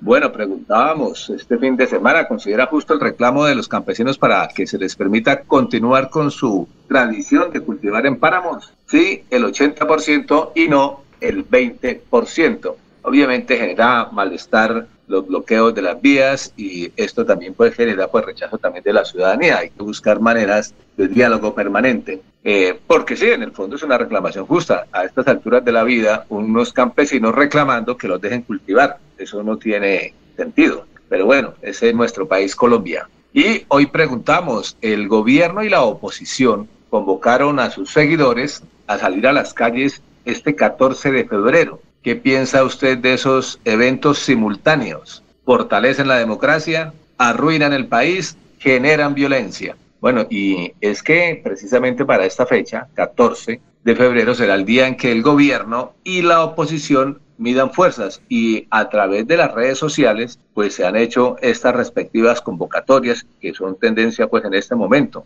Por un lado, pues el gobierno busca defender sus reformas sociales, las que ha logrado y las que tiene como propósito. Y la oposición considera que este gobierno ha tenido pocos logros y rechaza también sus iniciativas. El presidente Gustavo Petro, por ejemplo, escribió en su cuenta de Twitter que la sociedad debe discutir las reformas y en la calle y por tanto los invita a acompañarlo en plaza pública este 14 de febrero y otra fecha también, el primero de mayo. Y agregó, dice, invito a las fuerzas del gobierno del cambio a convocarnos a discutir en las calles las reformas que se avecinan, la laboral para más estabilidad en el trabajo, la pensional para que ningún viejo muera de frío en la calle, la de salud para volverla un derecho real. Y por el lado de la oposición, la voz la tomó el congresista Miguel Polo Polo, quien escribió, debemos salir a parar por nuestras pensiones que se las quieren robar. Dice, el gremio de la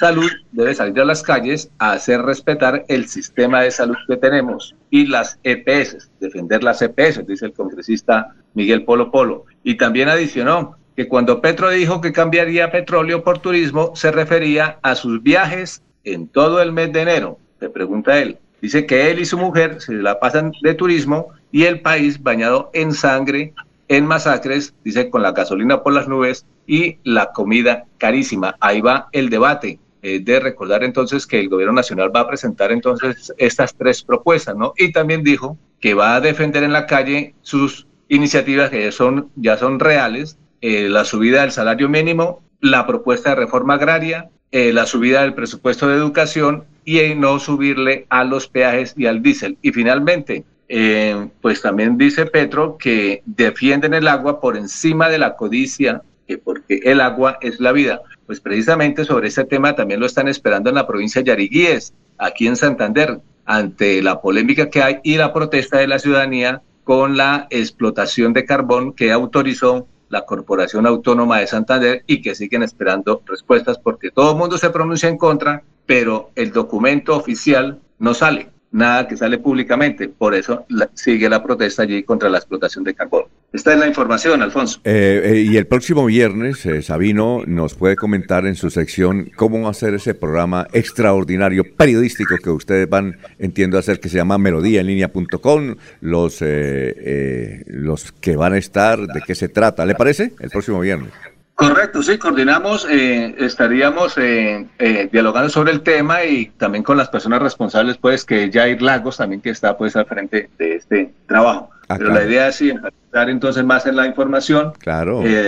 continuar ese reto grande que nos deja usted allí permanentemente, diariamente, con toda la información, pues es ampliar inicialmente la franja informativa, pero entonces sí, el viernes ampliaremos esta información. Muchas gracias. Ah, bueno, perfecto. Bien, perfecto. Eh, muchas gracias, Sabino. A Olga Blanco, hijo, pregunta, ¿se acaba el nombre de...? No, no, su última noticia sigue de 5 a 6 y media. Luego de 6 y media a 7 va el doctor Ricardo González Parra, un distinguido médico colombiano y a las 7 de la mañana entra eh, Melodía en línea. A ver, eh, Carmelisa Balaguera nos está viendo. Eh, Gustavo Pinilla Gómez dice, ¿qué se, ¿qué se podrá hacer para frenar a todos esos drogaditos y borrachos que todas las noches en sus estruendosas motocicletas inventan el barrio, el poblado de Girón, incluso haciendo disparos? Ni la policía ni la administración municipal han hecho nada al respecto. Miller, Miller, y prepárese usted que le va a hacer una pregunta. Ciudad Florida, un saludo para Misael Flores y Gerardo Castro, directores de Ciudad Florida, publicaron un nuevo nombre para la alcaldía del el municipio de Florida Blanca. En un instante. A ver, eh, Miller, lo escuchamos. Sí, hablaba de Carmen Elisa Balaguera, me imagino que él fue la que fue quien fue concejal de Bucaramanga, estuvo de celebración de cumpleaños. Fue compañera de trabajo acá. Compañera, estuvo de celebración de cumpleaños en estos días. ¿En dónde está? ¿En México? Es que ella le pasa entre México y Bogotá y Bucaramanga. Ella a veces va a México porque eh, en México tiene una hija, entonces pues aprovecha que le hace la visita. Me imagino que algo similar le sucede a usted cuando va de vacaciones, ¿no? Va aprovechando las vacaciones, hace la visita de la familia.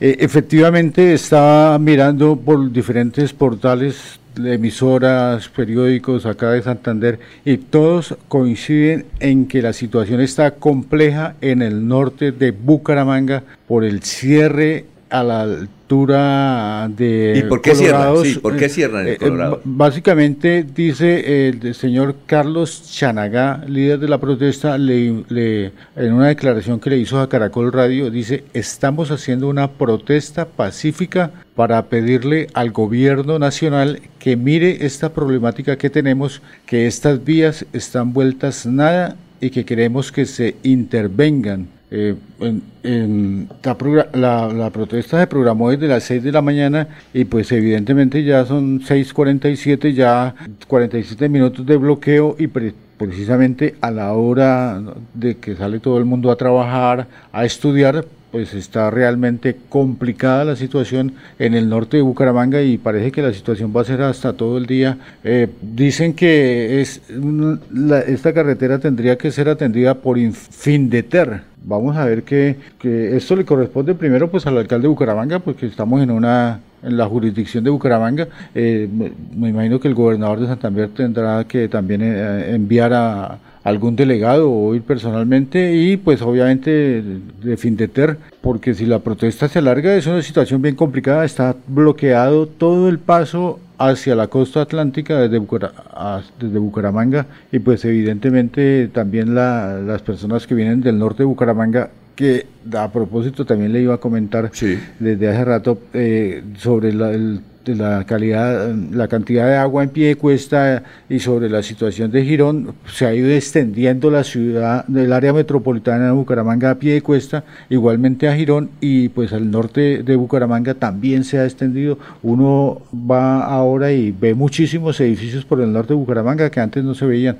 Entonces la situación tiene afectada por lo menos a unas 50 mil personas. Bueno, perfecto. Aquí nos escribe eh, Julián, eh, los estoy escuchando aquí en la Ruta del Sol sector del río Oponcito. Dice, estamos reunidos aquí, estamos, han bloqueado la vía. Eh, dice los carteles, rechazamos que las multinacionales del carbón estén explotando a cielo abierto aquí en el Carmen de Chocurí. ¿Me pueden dar un teléfono? Al aire los escucho para poder comunicarme con ustedes. ¿El teléfono aquí cuál es, eh, don Laurencio? Ya me enviaron los teléfonos de acá. ¿Cuáles son los teléfonos de acá? 607 Ajá. 630 47 94. Y 630 48, ¿cómo es? 630 607, que es el, indicativo nuevo. Y el otro es 630 48 70. Ah, 630, ya se me había olvidado. Se me habían olvidado los teléfonos acá. Bueno, así es que Julián. Que con el uso de las nuevas tecnologías los teléfonos fijos han pasado. Ah, sí. Como desapareció. Mire. No, siguen, siguen. Lo que ocurre es que como uno está en cualquier parte y puede salir desde donde esté. el amigo de ustedes, el doctor Reinaldo Pérez, también. Ah, el doctor Reinaldo Pérez. ¿Dónde está Reinaldo Pérez? Debe estar ah, saliendo ya de su casa para trabajar. Dice, lo sucedido en Piedecuesta con el suministro de agua es una tragedia humanitaria sin precedentes. Nadie ha querido asumir esa responsabilidad porque realmente eh, tenemos esa deficiencia y muchas administraciones, eh, entre todas, ya hubiesen construido algo mejor en el tema del agua potable. Pero todo proyecto requiere recursos. Y si no hay, y un fenómeno natural es un fenómeno natural. Tenemos, que nadie lo eh, prevé. Un mensaje y regresamos. Son las 6 de la mañana, 52 minutos. este padre. Un millón doscientos.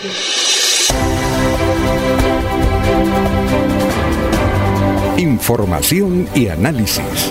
Es el estilo de Últimas Noticias por Radio Melodía 1080 AM.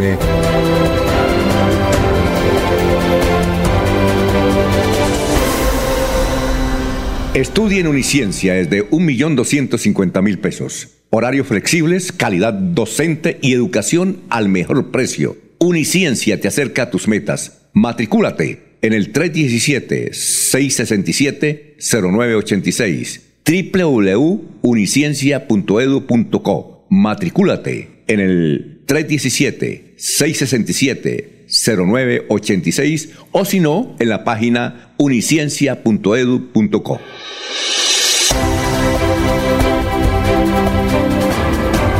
Información y análisis es el estilo de Últimas Noticias por Radio Melodía 1080 AM.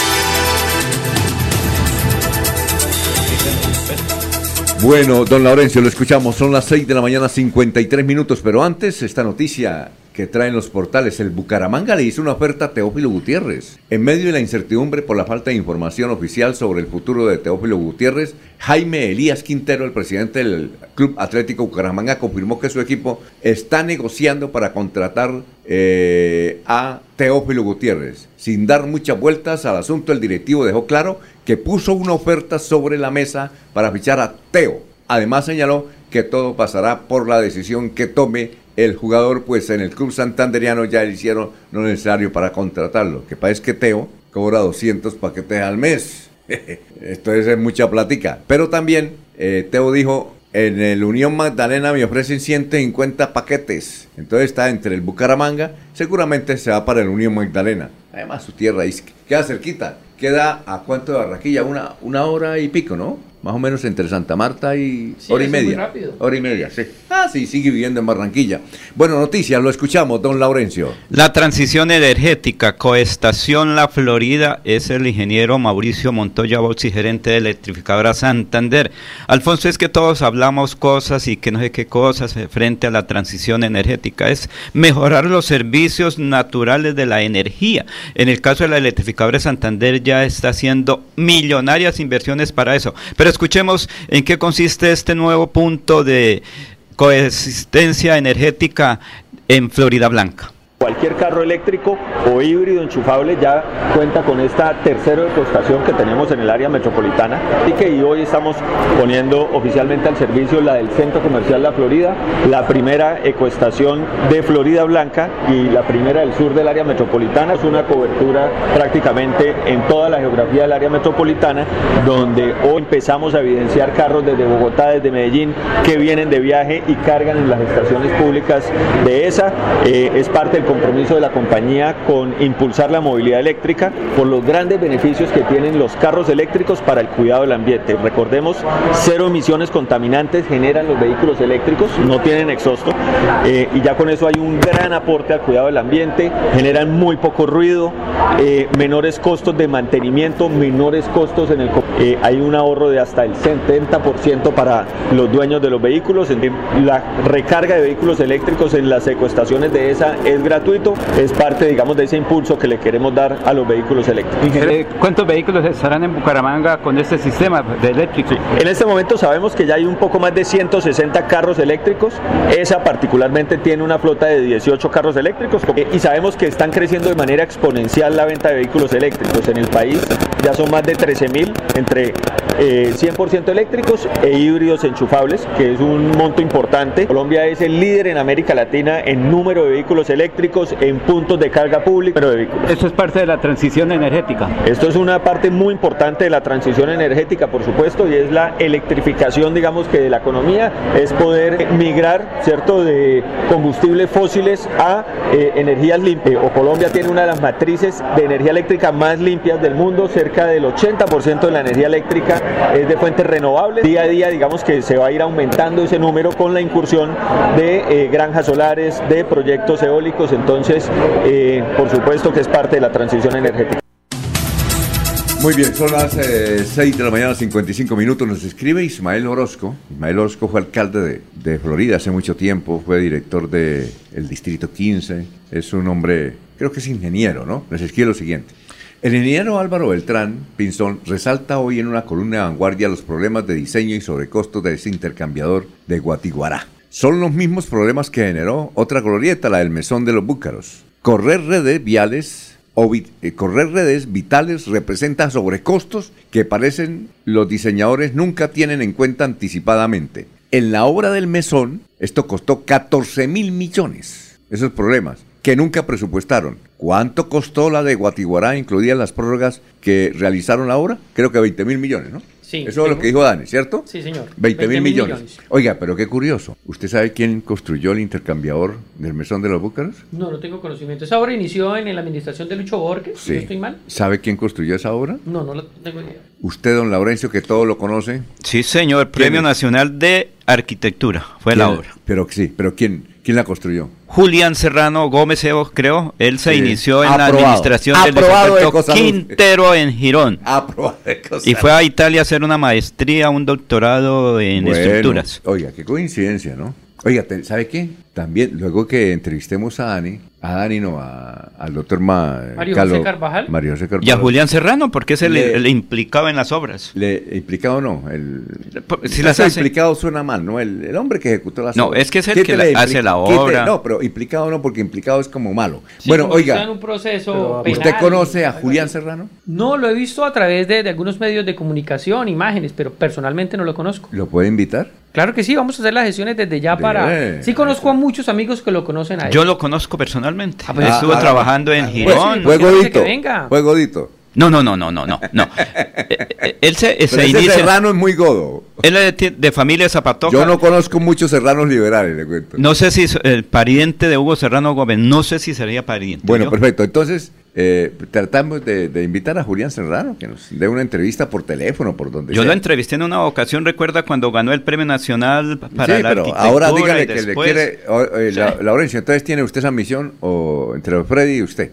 Bueno, oiga Freddy, eh, el periódico Ciudad Florida, estamos saludando al gran periodista Misael Flores y al gran periodista Gerardo Castro, que lo escuchan todos los días, dicen de un nuevo candidato a la alcaldía de Florida. ¿De qué se trata? A ver, sí, Misael Salazar Misael Salazar. Misael Salazar de Ciudad Florida nos habla de un posible candidato que también puede tener mucha fuerza en el municipio de Florida Blanca y nos habla del padre Fabio Osorio, muy querido por muchos feligreses de Florida Blanca. Hizo mucha presencia en diversas parroquias del municipio de Florida Blanca. No, fue aquí en Bucaramanga donde más hizo presencia. No, y trabajó en la CM. Trabajó en la CM el padre. Y él fue el director del Banco de Alimentos de, la Arquidiócesis de Bucaramanga, asesor de Secretarías de Desarrollo Social en Bucaramanga, de la Personería de Bucaramanga, gestor de pasantes, gerente de una de las mineras arriba en California donde nos invitó eh, creo que era la bodega, allá estuvo, fue gerente y estaba, el, el, Sotonorte lo domina bien. ¿Y qué me dice? Trabajó durante ocho años en la Pastorea Social de Florida Blanca. Ah, presencia en Florida Blanca, ocho años, no, es poquito, ¿no? Ocho años. obviamente, como los sacerdotes, los mueven cada cierto periodo por, por el área metropolitana. Pero mira, hay un dato curiosísimo que nos trae ese portal, porque la vena política como que la trae. Dice que el papá del sacerdote eh, Fabio, porque siempre va a ser sacerdote, ¿no? Creo que él es de Suratado de, de Betas. Fue alcalde en 17 municipios del departamento. ¿Ah, sí? Aquí ¿Elegido o designado? Pues me imagino que sería designado en ese entonces. Creo que él era visitador de alcaldías para su época. Sí. Ah, el, el, padre de él 17 municipios, entre ellos Matanza y Málaga. El padre del sacerdote se llama Juvenal Osorio. Su padre, ah, Juvenal Osorio. Entonces, este tema de, de la política la lleva por dentro. Y entonces un firme candidato estuvo eh, involucrado también eh, promoviendo el proceso de paz, eh, el tema de, Gustavo Petro, piensa que su aspiración la puede ser a través de la recolección de firmas, entonces crearía un grupo significativo de ciudadanos, es uno de los aspirantes que podría realmente verse como un candidato independiente y muy querido. Creo que también trabajó en la personería de Bucaramanga. Sí, señor. Yo algún día lo vi en un evento pasar por ahí y dije, yo lo conozco. Ah, bueno. Entonces conoce administración pública también, ¿no? Creo que tiene todos, todos los conocimientos y eh, lo quieren mucho, a los sacerdotes los quieren mucho. Sí, claro. Sobre todo en Florida Blanca. Eh, él, nos, invitó cuando era gerente de la bodega allá un fin de semana, fuimos y nos entregó cuatro pelucitas. Pelucita es el oro puro. Se nos perdió a las cuatro personas que nos dio la pelucita. ¿Una pelucita cuánto puede valer? Depende, porque eso es oro puro. Eh, ¡Pelucita! sí, cuando la fui a ubicar se me perdió porque es que eso la lleva uno aquí a un joyero y le dice... ¿Pero es como un granito? Sí, es una bolita de oro puro, puro. Y queda un poquito oscuro. No es el, que brilla, no, no, no, no. E, eso es oscurito como si fuera un mármol. Y cuando uno lo lleva donde el joyero le dice, vamos a pesarlo porque esto es oro puro, hay que hacerle el proceso, pero esa pelucita puede valer 500 mil pesos, 200 eh, mil, un millón. Y con eso se hacen tres o cuatro cadenas. Muy bien, perfecto. Eh, Alfonso, pero te tengo otro datico. Yo creo que falta hay un nombre. A ver. ¿En Florida Blanca? Sí, señor. Viene de San Vicente de Chucurí. Su señor padre cumplió años recientemente. ¿Por eso el del alcalde? Jefferson. Jefferson Vega. ¿Qué pasó? ¿Va a ser candidato a? Mm, Me dicen aquí un amigo que me escribe, Jefferson está pensando Florida Blanca. Recuerden que es el esposo de, que en paz descanse, hablamos nosotros los católicos, porque ella tenía su propia religión. Él es del de Partido Ángela Hernández. Ahí les dejo eso. Él hizo su paso por el Partido Conservador cuando fue candidato al Senado. Hizo su paso, no, hace parte del Partido ah, Conservador. todavía, pero o sea que el Partido Conservador tiene que definir entre Jairo Alfonso Mantilla, Jefferson Vega. Jefferson Vega, porque hace partido. Claudia Ramírez. Claudia Ramírez, exactamente. La diputada. Pero miren, yo este fin de semana también hice un recorrido eh, y, hablé con algunos eh, actores de la política y no solo eh, el esposo de la que ya nos acompaña, que ya no nos acompaña Angelita, también su mamá. También va Patricia. a ser... ¿Patricia? Yo no, no, no tengo presente. El papá se llama Oscar Hernández. No, no, yo conozco a Patricia, claro. ¿Y qué pasa con Patricia? Al parecer también quiere aspirar a, ser candidata a la Asamblea de Santander. De Santander. ¿Por qué ah. partido, movimiento, qué? ¿Partido de la U? Por, por este Centro Democrático. Ella trabajaba en el trono, sí. Acuérdese que, que Oscar hizo, eh, fue, candidato a la Cámara, el, el, esposo, fue candidato a la Cámara por el Centro Y fue concejal. Oh, sí, Oscar, Hernández. Blanca. Oscar entonces, Hernández. Entonces mire que la familia ahí con, Jefferson se van a dinamizar. Ah, bueno, perfecto, muy bien. Solo que una cosa. Eh, Rodrigo nos, nos escucha a esta hora en el barrio Los Colorados. Vengo caminando del barrio Los Colorados, me tocó a pie. Somos eh, unas, eh, a ver, 15 personas que estamos caminando, los estamos escuchando y por favor que ese bloqueo está perjudicando mucho a los colegios que inician hoy clases. Muy bien. ¿Qué iba a decir usted para irnos a unos mensajes, don Laurencio? Que eh, Jefferson Vega está en este momento es con su hijo. Recuerde que él es padre, ah, cabeza de familia. Estaba muy pendiente y su hijo estaba en San Vicente de Chucurí con los abuelos. a partir de hoy tiene que llegar Don Laurencio, Alfonso Miller, antes de irnos eh, a comerciales. Mire, este, ¿y por qué me enteré lo de Patricia, es que se llama la esposa de Oscar? Sí, Porque hubo un evento también importante eh, de Milton Villamizar, que también va a aspirar a la alcaldía de Florida Blanca, y reunió varios amigos. Yo pasé por ahí y vi como unos 100 amigos eh, reunidos que están empezando a promover esa campaña. Ah, en melodíaenlínea.com ya está la información. Desde hace rato se presentan bloqueos en la vía que de Bucaramanga conduce a la costa atlántica. Habitantes del norte de Bucaramanga protestan por el mal estado eh, de la carretera y también por el asunto de los peajes, ¿no? Son las 7 de la mañana, 4 minutos. Aquí Bucaramanga, la bella capital de Santander. Transmite Radio Melodía Estación Colombiana, HJMH, 1080 kilociclos, 10.000 vatios de potencia en antena, para todo el oriente colombiano. Cadena Melodía, la radio líder de Colombia.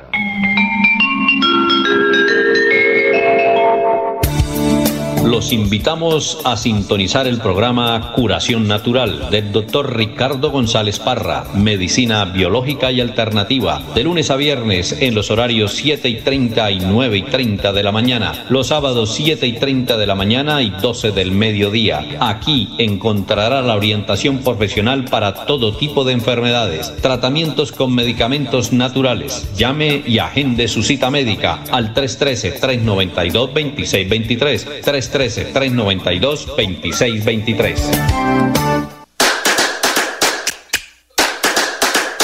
Este 30 de enero llega a nuestro dial 1080 Melodía en línea. Melodía en línea. Una forma diferente de iniciar el día. Melodía en línea. Melodía en línea. Sintonízanos de lunes a viernes desde las 7 de la mañana a través de nuestro dial preferencial 1080 de la M. Melodía en línea. Sigue nuestra transmisión en vivo a través de Facebook y YouTube. Melodía en línea. No te lo puedes perder. En Radio Melodía, últimas noticias. Las noticias de la hora. Las noticias de la hora.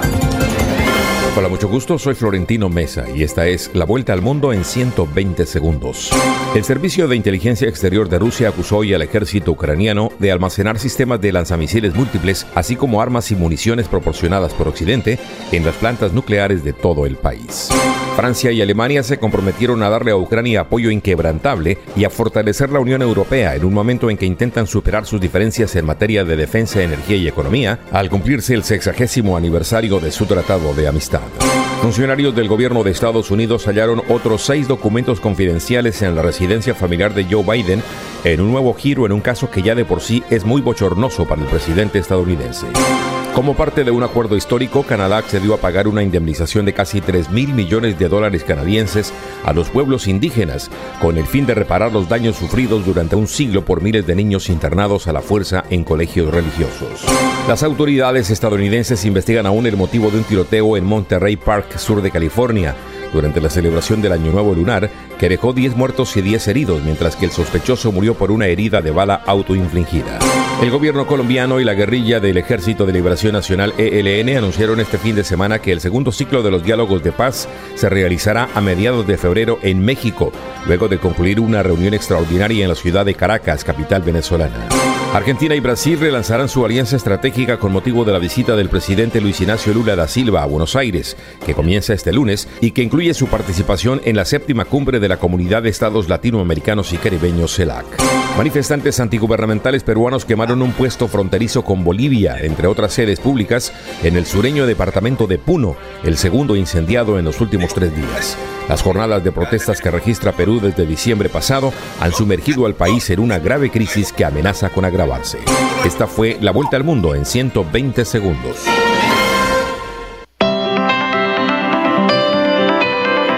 En la calle está la gente. En la calle están las noticias. En la calle está la radio. Donde la ciudad vive donde la ciudad se mueve, se producen las noticias y ahí está nuestra radio. Melodía, en la calle, al lado de la gente, donde se viven las noticias. Hay más noticias.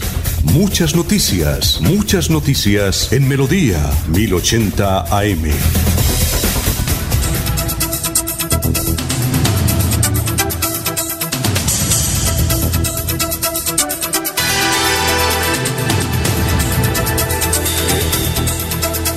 A ver, vamos con noticias de Miller.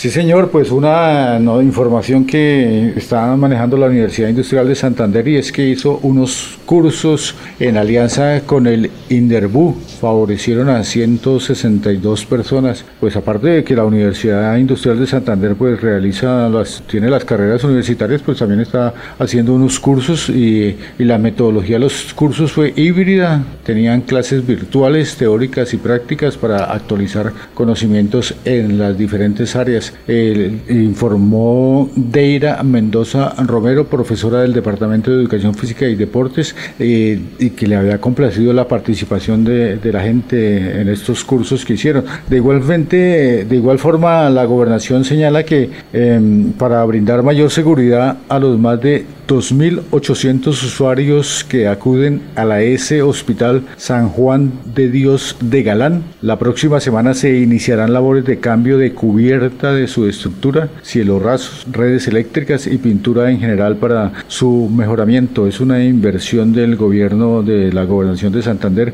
que supera los 463 millones de pesos. Se pondrá en marcha esta intervención que tiene como objetivo entregarse durante el primer semestre de esta vigencia. Bueno, son las 7 eh, de la mañana, 12 minutos, 7 y 12 minutos.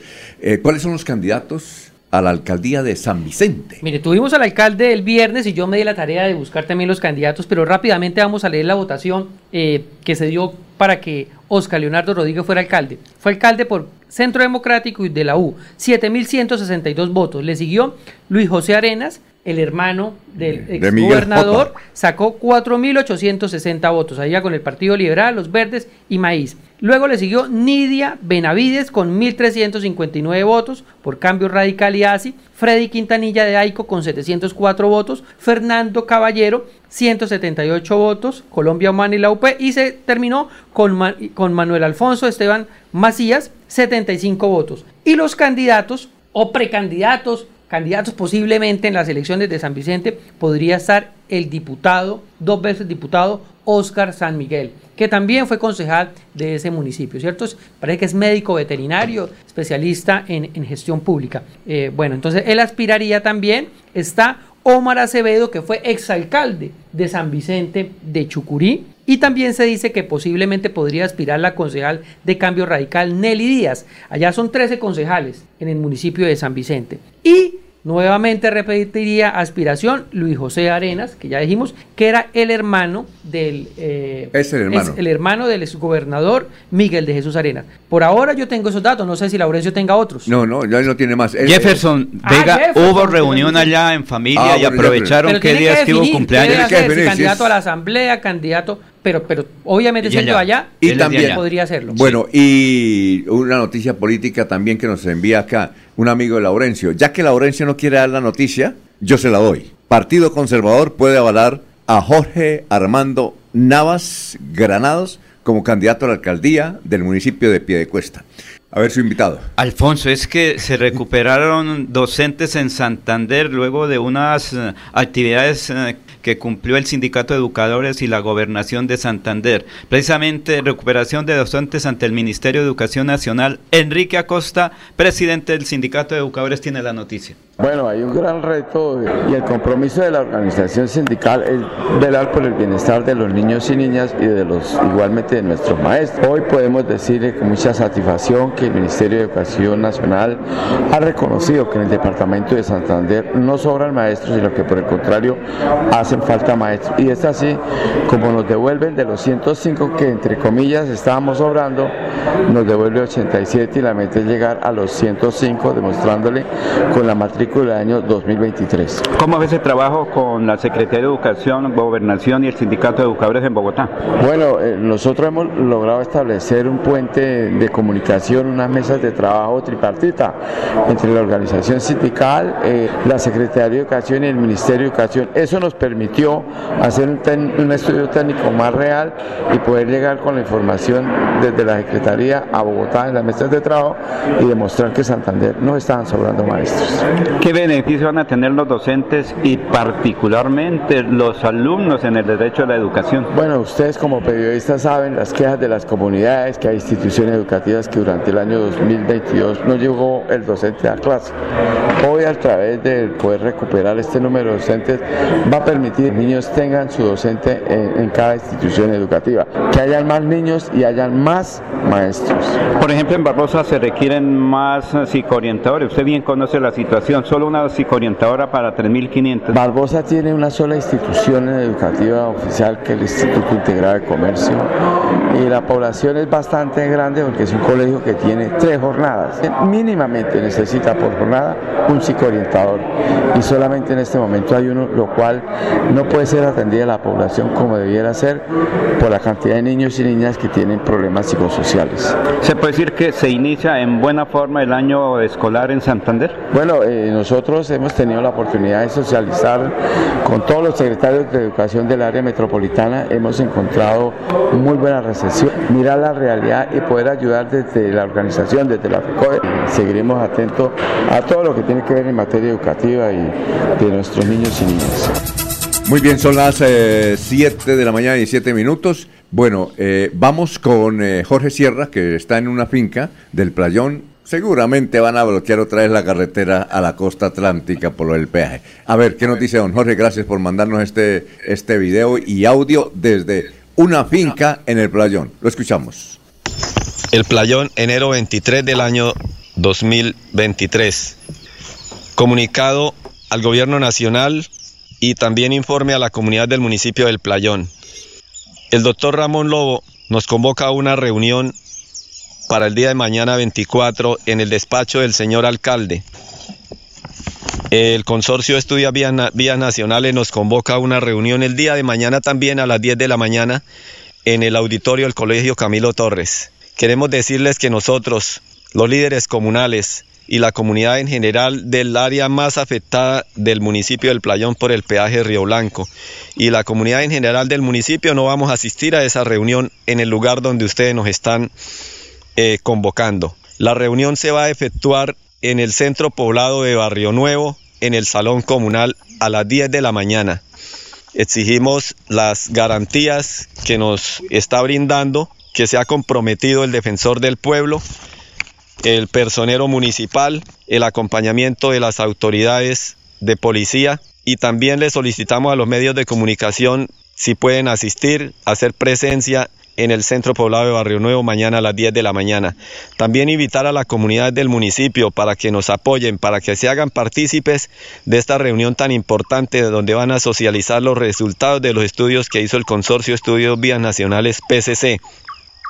Dependiendo de esos resultados hay que tomar decisiones y esas decisiones no las vamos a tomar nosotros, ni Jorge Sierra, ni el Comité de Diálogo Anual PEA de Río Blanco. Esas decisiones las vamos a tener que tomar entre todos, especialmente en general, en general, toda la comunidad del municipio del Playón que quiera asistir el día de mañana a las 10 de la mañana. Los esperamos, es por el bien de nuestro, de nuestro municipio, es el primer paso que estamos dando para unir a los líderes de nuestro pueblo y al pueblo en general para poder cambiar el rumbo, el destino de nuestro municipio. Que Dios los bendiga y que tengan un excelente día. Muy bien, muchas gracias, muy amable. Ya vamos con el profesor eh, Enrique Ordóñez, eh, Luis José Arevalo Durán nos escucha. Carmen Elisa Balaguera está, dice, escuchando esa voz melodiosa de Miller Arevalo desde Ricaurte. Ricaurte es un municipio que queda pegado a Girardot. Es excelente, es Ricaurte, entre Bogotá y Girardot. Antes de llegar a Girardot está Ricaurte, pero está pegado. Bueno, gracias Carmen Elisa, vea usted. Eh, Olga Blanco, eh, pregunto, sea, ah, no, eso ya lo leímos. Eh, Gustavo Pinilla Gómez dice: Lo del Teófilo Gutiérrez no es cierto, va a jugar con la Unión Magdalena. Álvaro Álvarez Rojas, buenos días, señores periodistas, reportando sintonía desde Florida Blanca. Lo del SENA ya no existe el Centro Democrático, ahora es el pacto histórico. Fueron 20 años aguantando o mani, managuaneando. Mangoneando. a lo mejor quería decir, sí. Ah, sí, mangoneando al país que aceptan que el presidente es Gustavo Petro. Muy bien, vamos con el profesor Enrique Ordóñez. Alfonso Pineda Chaparro está. Alfonso Pineda Chaparro está presentando Últimas Noticias. Enrique Ordóñez Montañés está en Últimas Noticias de Radio Melodía, 1080 AM. Gilberto Centeno en pie de cuesta. Dice, en pie de cuesta un lugar de venta de prendas de segunda se llama la guarichaza de la batucada. ¿Sí la conoce o no? No, no, La guarichaza de la batucada. Dice, sus creadores dicen que es un concepto de origen muisca, pero me parece que al emplear el término guaricha, el significado varía a palabras vulgares. Eh, hay que indicar que justamente ayer Vanguardia Liberal le dedicó una página a la guarichaza de la batucada. Profesor, dice Pregunta Gilberto Centeno en pie cuesta. ¿Estoy equivocado o no, profesor? Muy buenos días. Muy buenos días, Alfonso y oyentes de Últimas Noticias. Don Gilberto, la interpretación de esa venta de prendas de segunda, como usted dice, Diego eh, no corresponde al origen muisca. Eso no es de origen muisca. Muisca, la, la palabra eh, que, que le colocaron, la guarichaza, guarichaza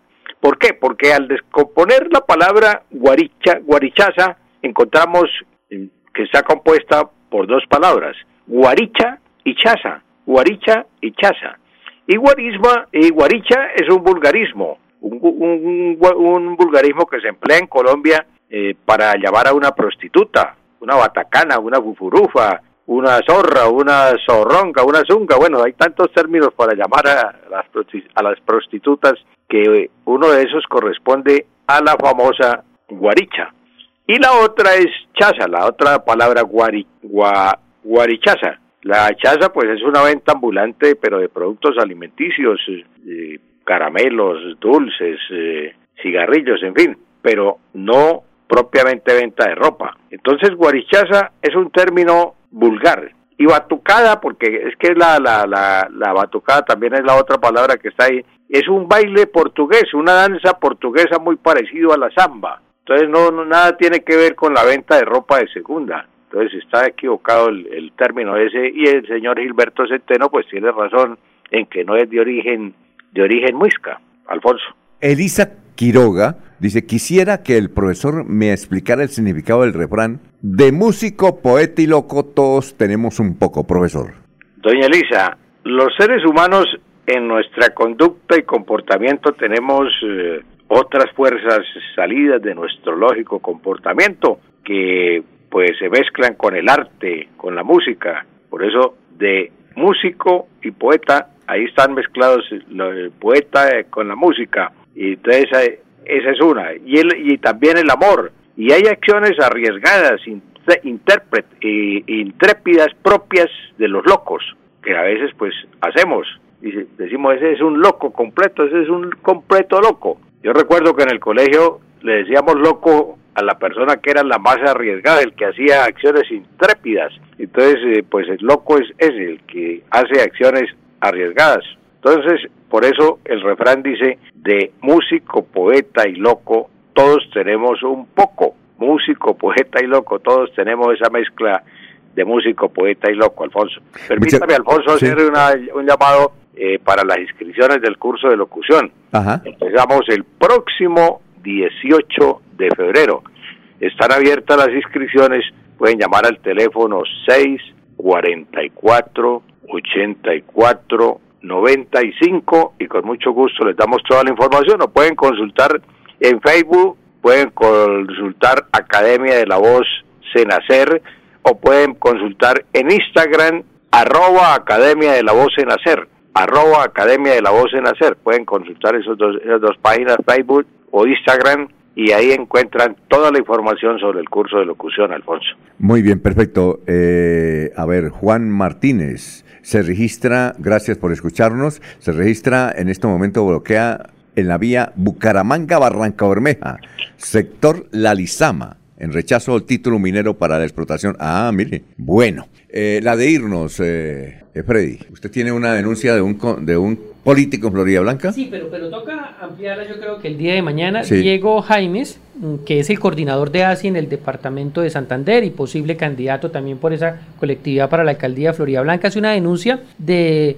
el nuevo registrador especial en el municipio de Florida Blanca. Vamos a ampliar esa noticia mañana. ¿Quién es el nuevo registrador? Eh, aquí nos dice que va a ser Ramón Amaya. ¿Que es de pie de cuesta? Eh, sí, es de pie de cuesta. Ah, eh, y entonces, pues, eh, vamos a indagar a las ¿Es un abogado, hijo de un abogado? Hijo de un abogado, es candidato al consejo, hijo de un, de un concejal, de un ex concejal de Piedecuesta. Entonces vamos a consultar con las fuentes, vamos a hablar con Diego Jaimes, eh, coordinador de ASI, y por supuesto con el nuevo registrador especial, Ramón Amaya, para saber qué es lo que está pasando. Y mañana ampliamos la noticia. Pero por supuesto, a ver, Miller, eh, la de irnos. No, señor, eh, está ahí mirándolo de las redes sociales y pues mucha gente le, le hace fuerza al tema que tratamos la semana anterior y es que el presidente Petro se le metió a las poderosas cámaras de comercio con el tema de los tenderos que, ah, hagan, que hagan parte de, de la junta directiva. Aquí a Sotenderos va a elegir a los cuatro directivos de la Cámara de Comercio. A ver, don Laurencio Ladirnos. Alfonso, mañana hablaremos sobre el sector agrícola de Lebrija, porque la situación es compleja para los agricultores que protestaron y van a tener soluciones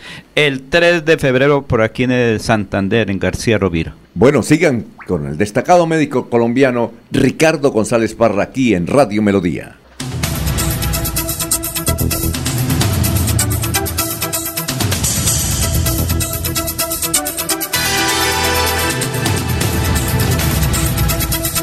Últimas noticias los despierta bien informados de lunes a viernes.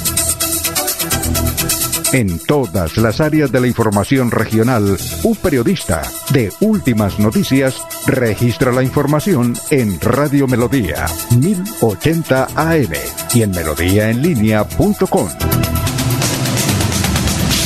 Director Alfonso Pineda Chaparro.